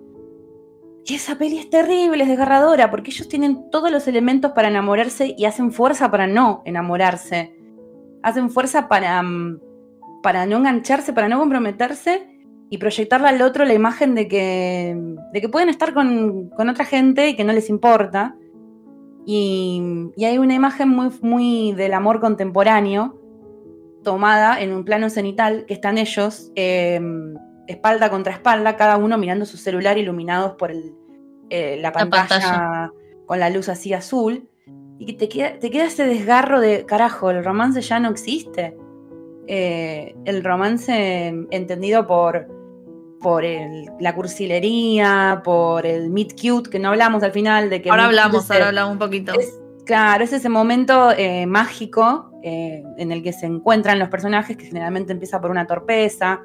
se chocan, se le caen los libros. Claro, te llevo por delante, este, te te ayudo con algo o te abro la puerta del taxi y me subo al mismo taxi, discutimos. Bueno, todo eso me pareció que en Newnes era como, bueno, es el fin por siempre de esto. Y, están estas películas donde los personajes no, quieren como comprometerse, que, que tienen. Tipo este... Trainwreck, ponele. Me hiciste acordar a Her por todo el tema de la tecnología. Como el otro lado de la tecnología. Eh, que es un bajón. Y después directamente tenés películas ya me parece que me, estoy metiendo en otra década, ¿no? Con Isn't Romantic. Mm, no sé cuál es. Isn't It ah. Romantic es la de. Sí, la de um, Wilson. Ah, bueno, sí, sí, sí, yo sé cuál es. Sí, sí, sí. Es de 2019, proceda. Sí, proceda. Mira, como para ponerle broche de oro a esa década, tenés una película que habla de una mina que detesta las comedias románticas porque entendió que son el mal para ella. Hmm como esas películas donde los padres no quieren que los hijos crean en los cuentos de hadas. y termina atrapada en un universo romcom. Y es muy graciosa. Ah, la quiero ver. Te matas de la risa. Está les muy sirve, buena. Les sirve acá oyentes para que hagan un repaso de toda la historia de, las comedias románticas que ahí está. Todos los clichés, todo en chiste y, y te morís de la risa. O sea, si vamos por ese palo, hay que ver Crazy Ex Girlfriend, que pasa por todas las comedias románticas y todos los musicales. Definitivamente. Y también con Rebel Wilson está Como ser soltera, que bueno, también es una peli que tiene como algunas cositas que quizás quedaron outdated, pero digo, se nota cómo empieza a crecer la carrera de Rebel en esa década. Total. A full. Sí, Después eso, la parejita más hermosa de Isaac, que son Zoe Kazan y Paul Dano, que escribieron y hicieron Ruby Sparks, que me mm. encantaba en esa época, pero ya no sé si era medio bizarra, porque el chabón la escribía, ¿entendés? El chabón se creó el personaje de la novia y escribía, o sea, hay que leer la manipulación ahí, ¿no? Es que todo lo que ella hacía salía de sus palabras. Claro, pero el tipo de personaje que él delinea está como dictado por este universo también. Claro. Este universo de hada. también era una manic. Sí, sí, ni hablar. Pero bueno, tenemos estas películas que ya son como, bueno, mira cómo se está rompiendo todo esto. Hay, muy, hay muchos menos, pero son lindas. Está Big Sick. Eh, salió una cuarta versión de A Star is Born, que ya lo hablé que me encanta. Longshot con Seth Rogen de nuevo. bueno, si eh, escuchan las entrevistas que le hicieron a las chicas de Amar como en el cine, todo el tiempo dicen que. Longshot, ¿no? Ah, que ya fue. O sea, sí, el género ya fue. No, pero ya sabemos eso. Y Longshot, sí, me la, recomendaron cuando las entrevisté, esa Longshot. Re linda esa película. Hay una con Juliette Louis Dreyfus y el amor de mi vida, James Gandolfini, que se llama Enough Said, mm, que es, muy hermosa también. también todo esto del amor como con hijos, ya, no sé, tipo post 50, ponele. Sí, es hermosa. Pero sí, si te eh, pones a pensar así que nos hayan marcado del 2010 al 2000 20 no ¿De, hay ¿De qué año es Comer, Rezar, Amar? ¿Por ahí? Comer, Rezar, Amar es de esa época, sí. Me encantó, pero bueno, es medio única en su, en su época ya. Mm. Sí, pero tiene... Eh, Yo también. es como parte, un, poco sigue con ese camino de la autoayuda, pero desde un lugar más medio exploratorio y muy clase blanca alta. Sí, sí, sí, claro, porque hay que irse a Bali, a comer a Italia y no hacer nada más Para que comer. encontrarte a vos misma tenés que ir a Bali, pero bueno, igual... Es un montón, la mira que tipo, ay, engorda un kilito y se tiene que comprar un jean, anda a cagar. Sí, te lo pido porque estás pensando si vas a comer pizza o no, pero dale. Y Igual en esta, en esta década tenemos Crazy Rich Asians, que es una comedia muy, muy bonita. Le fue re bien, además, re bien. Muy bonita. Si tienen ganas de, de algo que les haga sentir bien, como para comer con una cosita dulce y mirar algo, es Crazy Rich Asians. Bueno, no sé qué más tenemos de esta, esta etapa Lo que a mí me gustaría, si quieren, para cerrar un poco, es dónde, dónde quedó todo esto. Y a dónde nos fuimos con. ¿Por qué no hay más comedias románticas? Mm, la, la, la, la, Land, una porquería. Estoy de acuerdo. Estoy de acuerdo. Blue Valentine, un majón. un majón, Blue Valentine me quiero suicidar. Submarine y Sad, triste, pero bueno, está buena. Y es re linda con la banda sonora de Alex Turner. Sí. Yo igual mi banda sonora de, toda mi eternidad amorosa va a ser, siempre va a ser la de Elizabeth Town. Mira. bellísima, ese soundtrack es bellísimo, porque no solo es para, para ilustrar el amor, sino también para ilustrar un buen viaje. Te clavas un buen viaje con esa peli, con esa, ese soundtrack y reba. Pero. Bueno, eh, ¿a dónde se fueron estas películas? ¿Dónde está? Porque público, yo creo que todavía está. O sea, si a nosotros nos siguen dando esta falopa, yo la voy a consumir. Yo creo que en realidad siguen estando. Lo que pasa es que eh, no tenés, eh, primero que el estilo es muy diferente, segundo que, según una de las teorías que pones ahí, que estoy de acuerdo, hay una diversificación hacia la, tele, hacia la televisión, Total. que te permite contar otro tipo de historias, entonces capaz que en el cine hay menos espacio para el género por ese motivo, pero mm. tampoco creo que no haya. Hay lo que pasa es que son, eh, no están tan promocionadas, no todas llegan a los cines, yo creo que hay menos espacio desde ese lugar, pero si vos te metes a cualquier servicio de streaming, está explotado de películas románticas. Y la tercera respuesta para mí es la diversificación a ese género medio kissing boot, tall girl, eh, como que vende mucho el mercado más para adolescentes o joven adulto, y como vende mucho ese mercado, también se está haciendo demasiado de ese tipo de historias. Es Yo tengo esa teoría. Es un público que no se cuestiona todavía las estructuras, los nombres de los vínculos, nada. Siente a flor de piel, entonces le pega la, historia bueno, amor. quizás también por eso nos pegaron tanto en los 2000 todas estas cosas. Eh, lo que decide los presupuestos, o sea, que no están en el cine, que pasa de todas las otras, estas que nombramos de los últimos años, son todas muy chiquititas, de 3 pesos con 50 o de 20 mil millones de dólares. Las películas, siempre sean las películas de presupuesto medio, tanto así como medio las de Fincher, como las comedias románticas que no están en la tele. Hmm. Están en, en, Mindhunter, están en, en, True Detective. Ahí se fue ese público, esa guita. Sí. Y lo mismo pasó con las comedias románticas. Yo, ah, si queremos nombrar, que nombramos a Crazy Ex Girlfriend, para mí Fleabag va como la evolución de todo esto. Sí, eh, Normal People. Mm. Bueno, no es comedia, o sea, son todos medio bajón. Y Conversations también, Conversations with Friends. La serie Rooney va por ahí. ¿eh? Claro, tuvimos High Fidelity en la tele, ahora salió esta Star Trek. Outlander no es una serie como de amor y viajes en el tiempo. La señora. Dice Sass nos volvió a traer la pareja heterosexual hegemónica a la tele. Pero son series. Pero son series, es que está ahí. Está ahí. Jane the Virgin también jodía con todo esto. Pero son series. Son series. Jane the Virgin es más del Zapper, pero. Claro. Bueno, pero hablaba del amor. Y después cualquier serie con cuatro mujeres, perdón, son todas de este género. Claro, pero al ser serie te admiten otras situaciones, un cruce de géneros. Por ejemplo, Outlander tiene bélico, tiene eh, dramón, culebrón con el tema de abusos, de violación. O sea, va, como abarcando más temas, porque ya es como que se agotó un poquito la romcom por per se. Entonces. también tiene algo quedó, quedó obsoleta. Para mí está sobreviviendo porque Netflix le abrió la puerta a la diversidad, ya lo dije. Te trae Hairstopper, te trae una peli como la que dijo recién Juli, Tolger, que es la piba que es altísima y no la quieren porque es muy alta. Muy pobre. Em, te mete em, em, a todos los chicos lo que me enamoré, te mete. Pero son películas para adolescentes.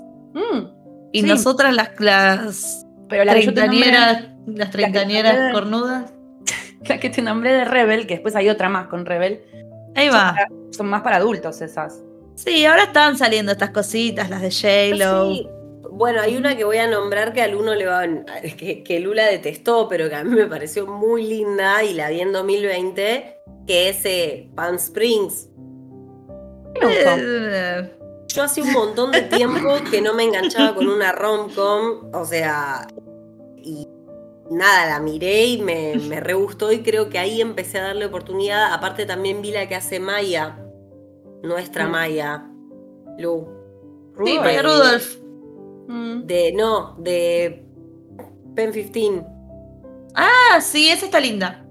Esa que es la que hace con Maya Erickson, sí. Sí, que se llama Plus One, o sea, que también es un vínculo complicadísimo, no, no, no están las cosas claras en esa relación y es muy divertida, o sea, hay un montón de comedia millennial que me parece que no todas van a ser quizás oh, lo mejor que viste en tu vida, pero por lo menos sabes que la vas a pasar bien como me pasó estos días con Somebody I Used to Know, que es una reciente que está en Amazon Prime. Una, una la boda del mejor amigo, pero repensada. Sí. y bajón. o sea, es como que está vista desde otro lugar y aparte la boda del mejor amigo se menciona explícitamente, lo cual... Sí, sí, está, está re bien. Pero ¿me entendés por qué digo que es un cine más millennial? Porque Total. Eh, está como nuestra generación contando esas historias. Yo te entiendo, te entiendo que... La, la que, además... la que yo mencioné hace un rato largo, Happy Thank You More Please, es re Me encanta, es re millennial. Zarpada. Y la otra de, de Josh Radnor también, la de Liberal Arts, que él se enamora de una piba un poco menor. Esa no la tengo. Que está Elizabeth. Ah, y la de. Mm, ya a esta hora, chicas, no, no conecto. Son las 11 de la noche de un lunes. Aclaremos. No sinopsis. entiendo. sinopsis. Yo entiendo que hay un montón de. Sí, hay un montón de cosas que quedaron, tipo la, la mina, lo del makeover, el meet cute, hay un montón de cosas que quedaron muy de otra época. Hablábamos antes, no sé si lo hablábamos al aire, pero esto al aire. Esto de que ahora vos tenés el celular y es como que antes tenías toda esa torpeza de encontrarse, de correr a buscarle, a buscarla o a buscarlo, lo que sea. Eh, ahora medio que lo llamás, le mandas WhatsApp y ya está, ¿entendés? Si antes tenías. Eh, tenías esas cosas de, que llenaban una hora y pico de contenido, de película, quiero decir. Los, conflictos de comunicación eran Eso, y de, los malentendidos, de te dejo un mensaje pero no lo escuchaste. Todo esto se habla en Friends también, se ve en Friends. Sí, sí, sí, sí. Se habla. Pasa que ahora por eso también, una vez resuelto el tema de la comunicación, resuelto en términos de los medios, ¿no? Por supuesto que no en términos de, de lo que es comunicarse efectivamente con el otro, que es un, interrogante permanente. Ahora los conflictos pasan por cuestiones más emocionales. No es tanto lo que pasa en el afuera, sino cómo esa persona está en ese momento de su vida cuando entra en contacto con esa otra persona y cómo se transforman los dos a partir de esa interacción. Claro, claro. Está full. Así que bueno. Mucho de eso. Entiendo, pero necesito, necesito otra Notting Hill. Y por eso quizás a mí eh, Nace una estrella me pegó muchísimo. Yo claro. esta última que eh, salió con. ¿Quién era? George Clooney y. George, Julia Roberts. Ah, es de las más nuevas. No, no, no, no, va, yo la vi. Jodeme, ¿no? No. Perdón, esa es eh, mi versión este, exorcista. no, no va, pensé que iba, le iba a mirar así algún día y no, no, ufa. Bueno, yo Pero bueno, una de adolescente medio madurita que o sea, es una película hecha por adolescentes, pero es para adolescentes y para probablemente los padres de los adolescentes, porque es madura en el sentido de la referencia. Una que se llama In Between y hace referencia muy linda a Ghost. Y está bonita. Está bonita. Y es muy lindo que el pibe, el personaje del pibe, por elección, él es analógico. O sea, él no, no usa celular. Entonces acá está rescatando un poco el espíritu de las, de las historias románticas en las que había quilombos comunicacionales. Y bueno, como le hace un homenaje a Ghost, hay un montón de cosas con comunicarse desde el más allá. Ay, es ah. yo, yo, la pasé re bien. Creo que la vi el verano pasado. La pasé muy bien. Creo que, y la vi con Pablo, o sea, la vi con mi pareja. Que él generalmente estas películas las no le copan mucho, no, no, las, no las detesta, pero le aburren. Un paréntesis. La vimos juntos y le gustó, fue loco. Hablando de eso, de cuando nosotras con nuestros novios, parejas o todo, hablo del pasado, del actual, lo que sea. Em, vos le decís, viste tal, tal película, Notting Hill, no sé, y no vieron ninguna, ¿entendés? O vieron muy pocas los tipos, porque de nuevo esta cosa de la película de Minita, y si viste Cuatro bodas, un funeral o Bridget Jones, era astrolo. Voy a hablar como no se debe. Eh, también se tiene que desconstruir un toque y, que no me sale, ya está ahora. Los chavales vuelvan a esa época. Igual es cierto lo que dice, Pero claro. Sí, boluda. Vos le mostrás a un chabón esto y te ah, mira, no estaba tan mal cuando Harry conoció a Sally. No, boludo.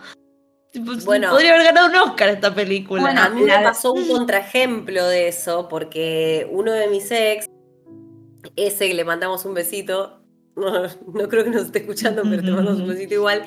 Ese, la primera vez que fui al cine con él, quiso ir a ver eh, The Fault in Our Stars. Uf. Mm. No me acuerdo cómo se llamaba acá. No, es una estrella.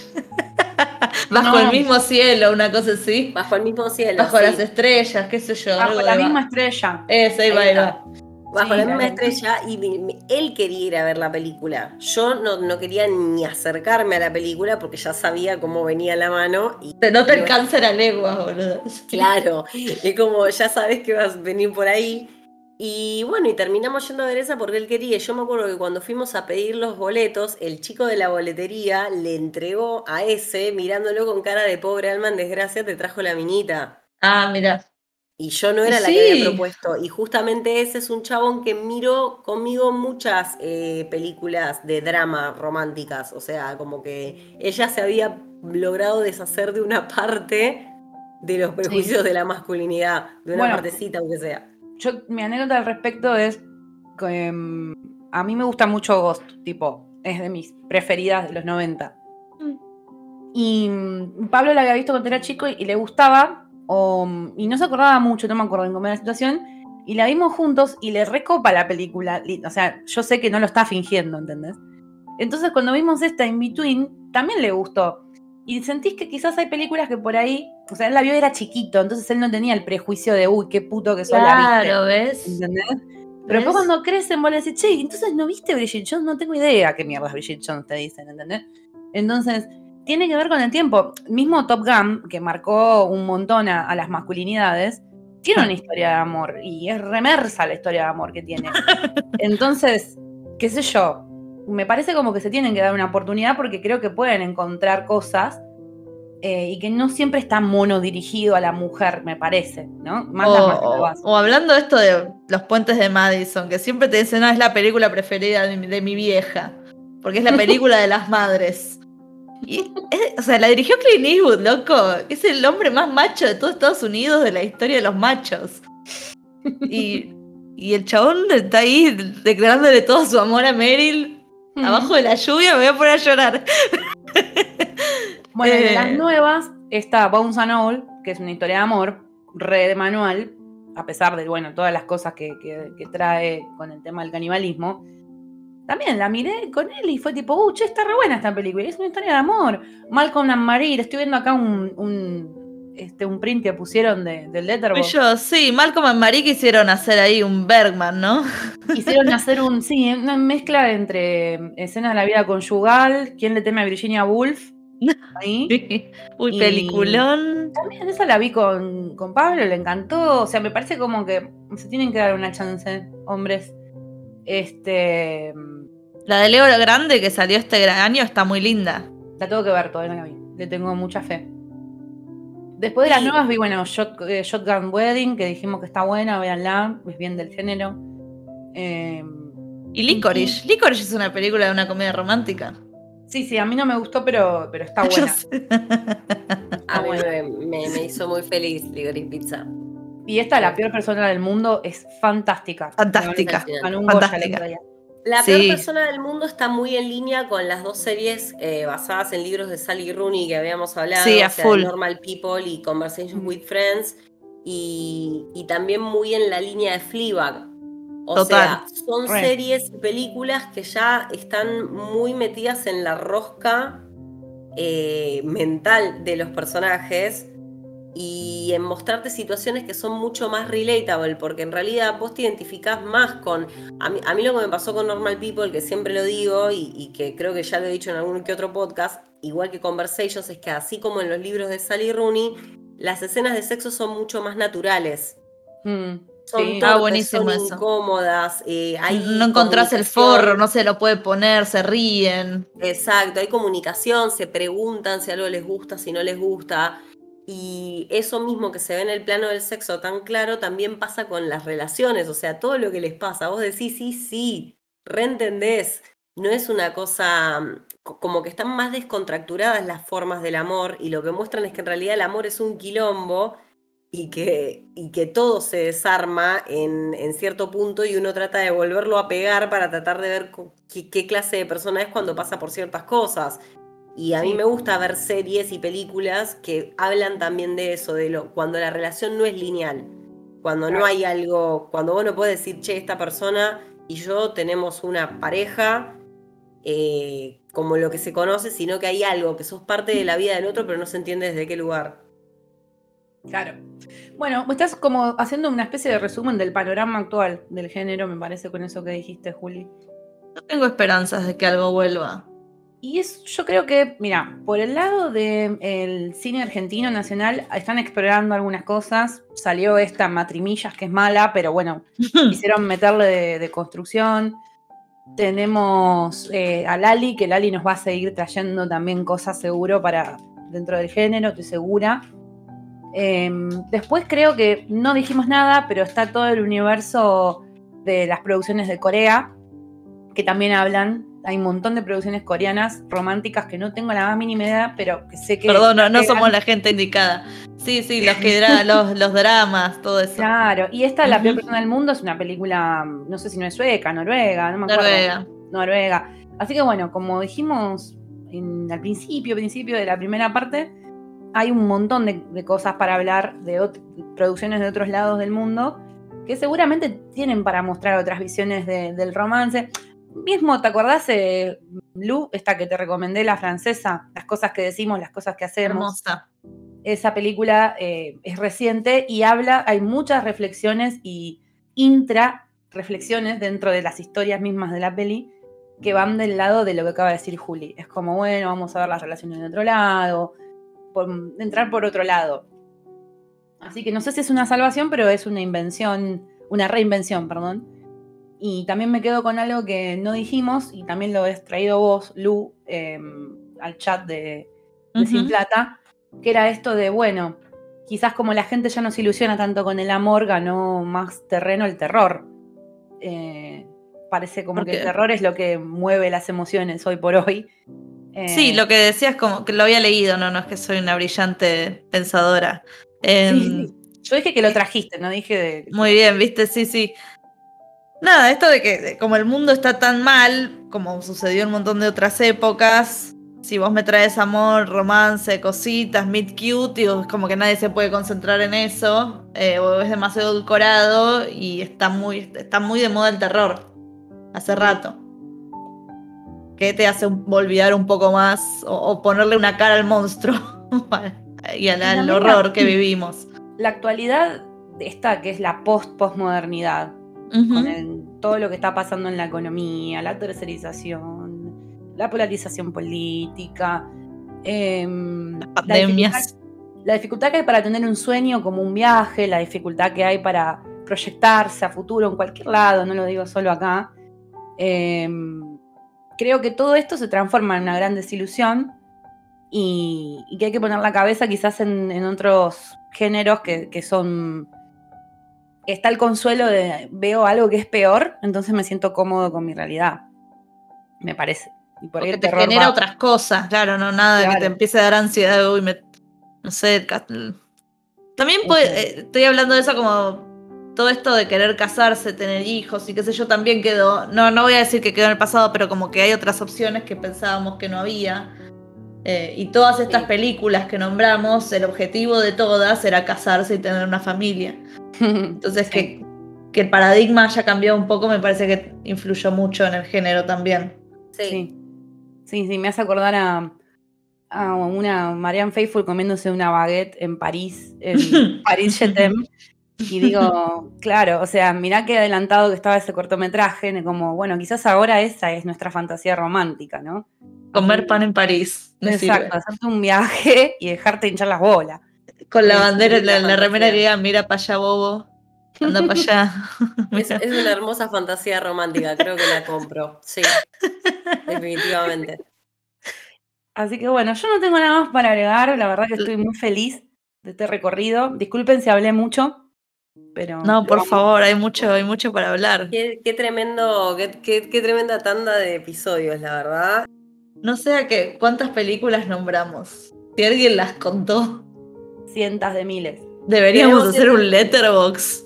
Yo creo que podemos, podemos hacer un letterbox, podemos dejar hacer alguna, alguna story destacada o, nombrarlas en el posteo, dependiendo de. No, no, no. no, no, pero las puedo poner en un letterbox si tengo ganas. Playlist, al menos yo prometo una playlist de Spotify. Tengo una ya, de pobre. Ah, con música de películas de cornuda, me sirve. yo tengo, tengo una colección de soundtracks, también eh, CDs, because I'm old. Eh, y adoro eso. Hay muchas comedias románticas que son una cagada atómica, pero me compré el soundtrack. Eh, así, de una no, me gusta esa playlist, la tenemos que disponibilizar y después la voy a chusmear a ver si agrego alguna cosita. Pero tengo que empezar con eh, My Heart Will go, On y I Will Always Love You, las top, top, top de gama. El otro día terminó Titanic y me puse a cantar a todo por Está bien, está bien, me parece bien. Yo soy más de los 80, yo soy más de... Ah, no, claro. Con Carly Simon, eh, o sea, soy más de ese palo, pero pero también tengo la y de los 90. Después ya la de los 2000 está muy variado, ahí hay mucha bandita indie, mucha... mucha no, me aburre, aguante, aguante los 90. Para Virginia que lo estaba escuchando, que le gusta tanto el indie. me dijo que detesta las bandas indie. lo dijo, lo dijo. La mandaban al frente a Virginia, ¿viste? Hablaban por ella. Te queremos, Vir, te queremos. Eh, no, bueno, voy a agregar... Eh, probablemente pase a agregar un par de temas y quiero agregar el de, el de mm, uno que le tengo que agradecer a la última de Reese Witherspoon y Ashton Kutcher, que también la vi este fin de semana. Eh, tu caso, la mía. ¿Gustó o no gustó? la verdad, la, pasé bien, no me pareció tampoco la cosa más eh, bien lograda del mundo, pero me la pasé lindo y cierra con You May Think de The Cars, así que la voy a agregar porque ahora. Bueno porque entró por la ventana, la puedo usar porque entró en, esos créditos. Te aguanten. Sí, nos traen a veces canciones que te habías olvidado, las reciclan. Está bueno, me encanta lo que hacen con la música en las comedias románticas. Si llegaron hasta acá, pueden dejarnos ideas de canciones en el posteo o donde quieran. Exacto. es más, se puede hacer un podcast exclusivo el año que viene sobre los soundtracks de las películas románticas porque Uf. Tengo material para. Y ahí cantamos, ahí se puede, habilitamos cantar. Sí, nos podemos cantar, Alanis Morris. Me pongo autotune y estoy. Estoy re bueno. sí, no. Además hay todo un apartado que nos salteamos que es cuando las estrellas popas en películas, que hay un montón ahí.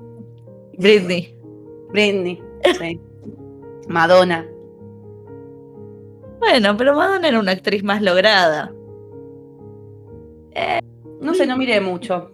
No miré mucho. Pero bueno, todo lo que hace me copa. Así que.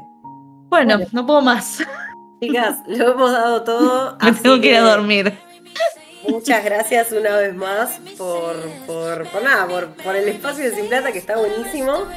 Eh, qué lindo. Todo lindo este post. La, la, paso bien con todos, pero qué lindo post. Espero que, también la hayan pasado bien mientras nos escuchan. Que lo escuchen en 25 veces no nos importa, pero que nos escuchen. Total. Que busquen estas pelis, que le den una chance, que se las recomiendan a sus hijas, sus sobrines, sus amigues, padres, alumnos. Yo tengo mis alumnos que siempre les recomiendo estas películas para que sigan entusiasmándose. Porque como dice Shakira, siempre volvemos a amar. Las quiero muchísimo y me voy a Las quiero, las quiero. Chao, feliz San Valentín, chicas. Chao, vuelvan pronto. San Valentine, San Valentine, total, total. Adiós, gracias a todos. Chao.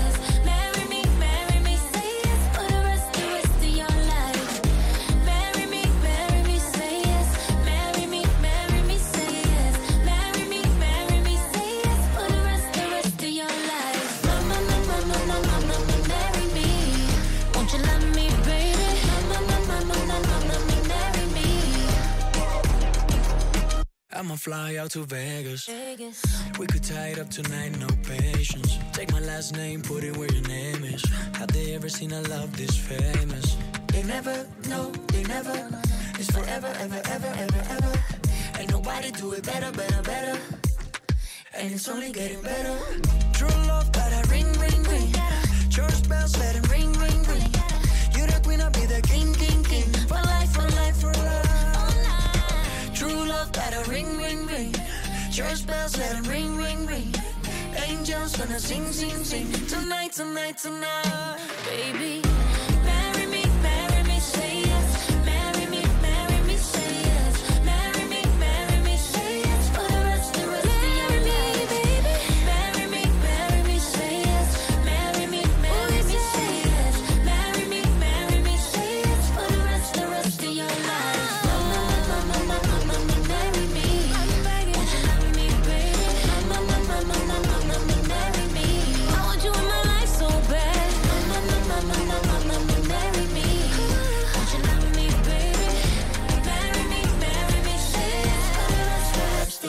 night.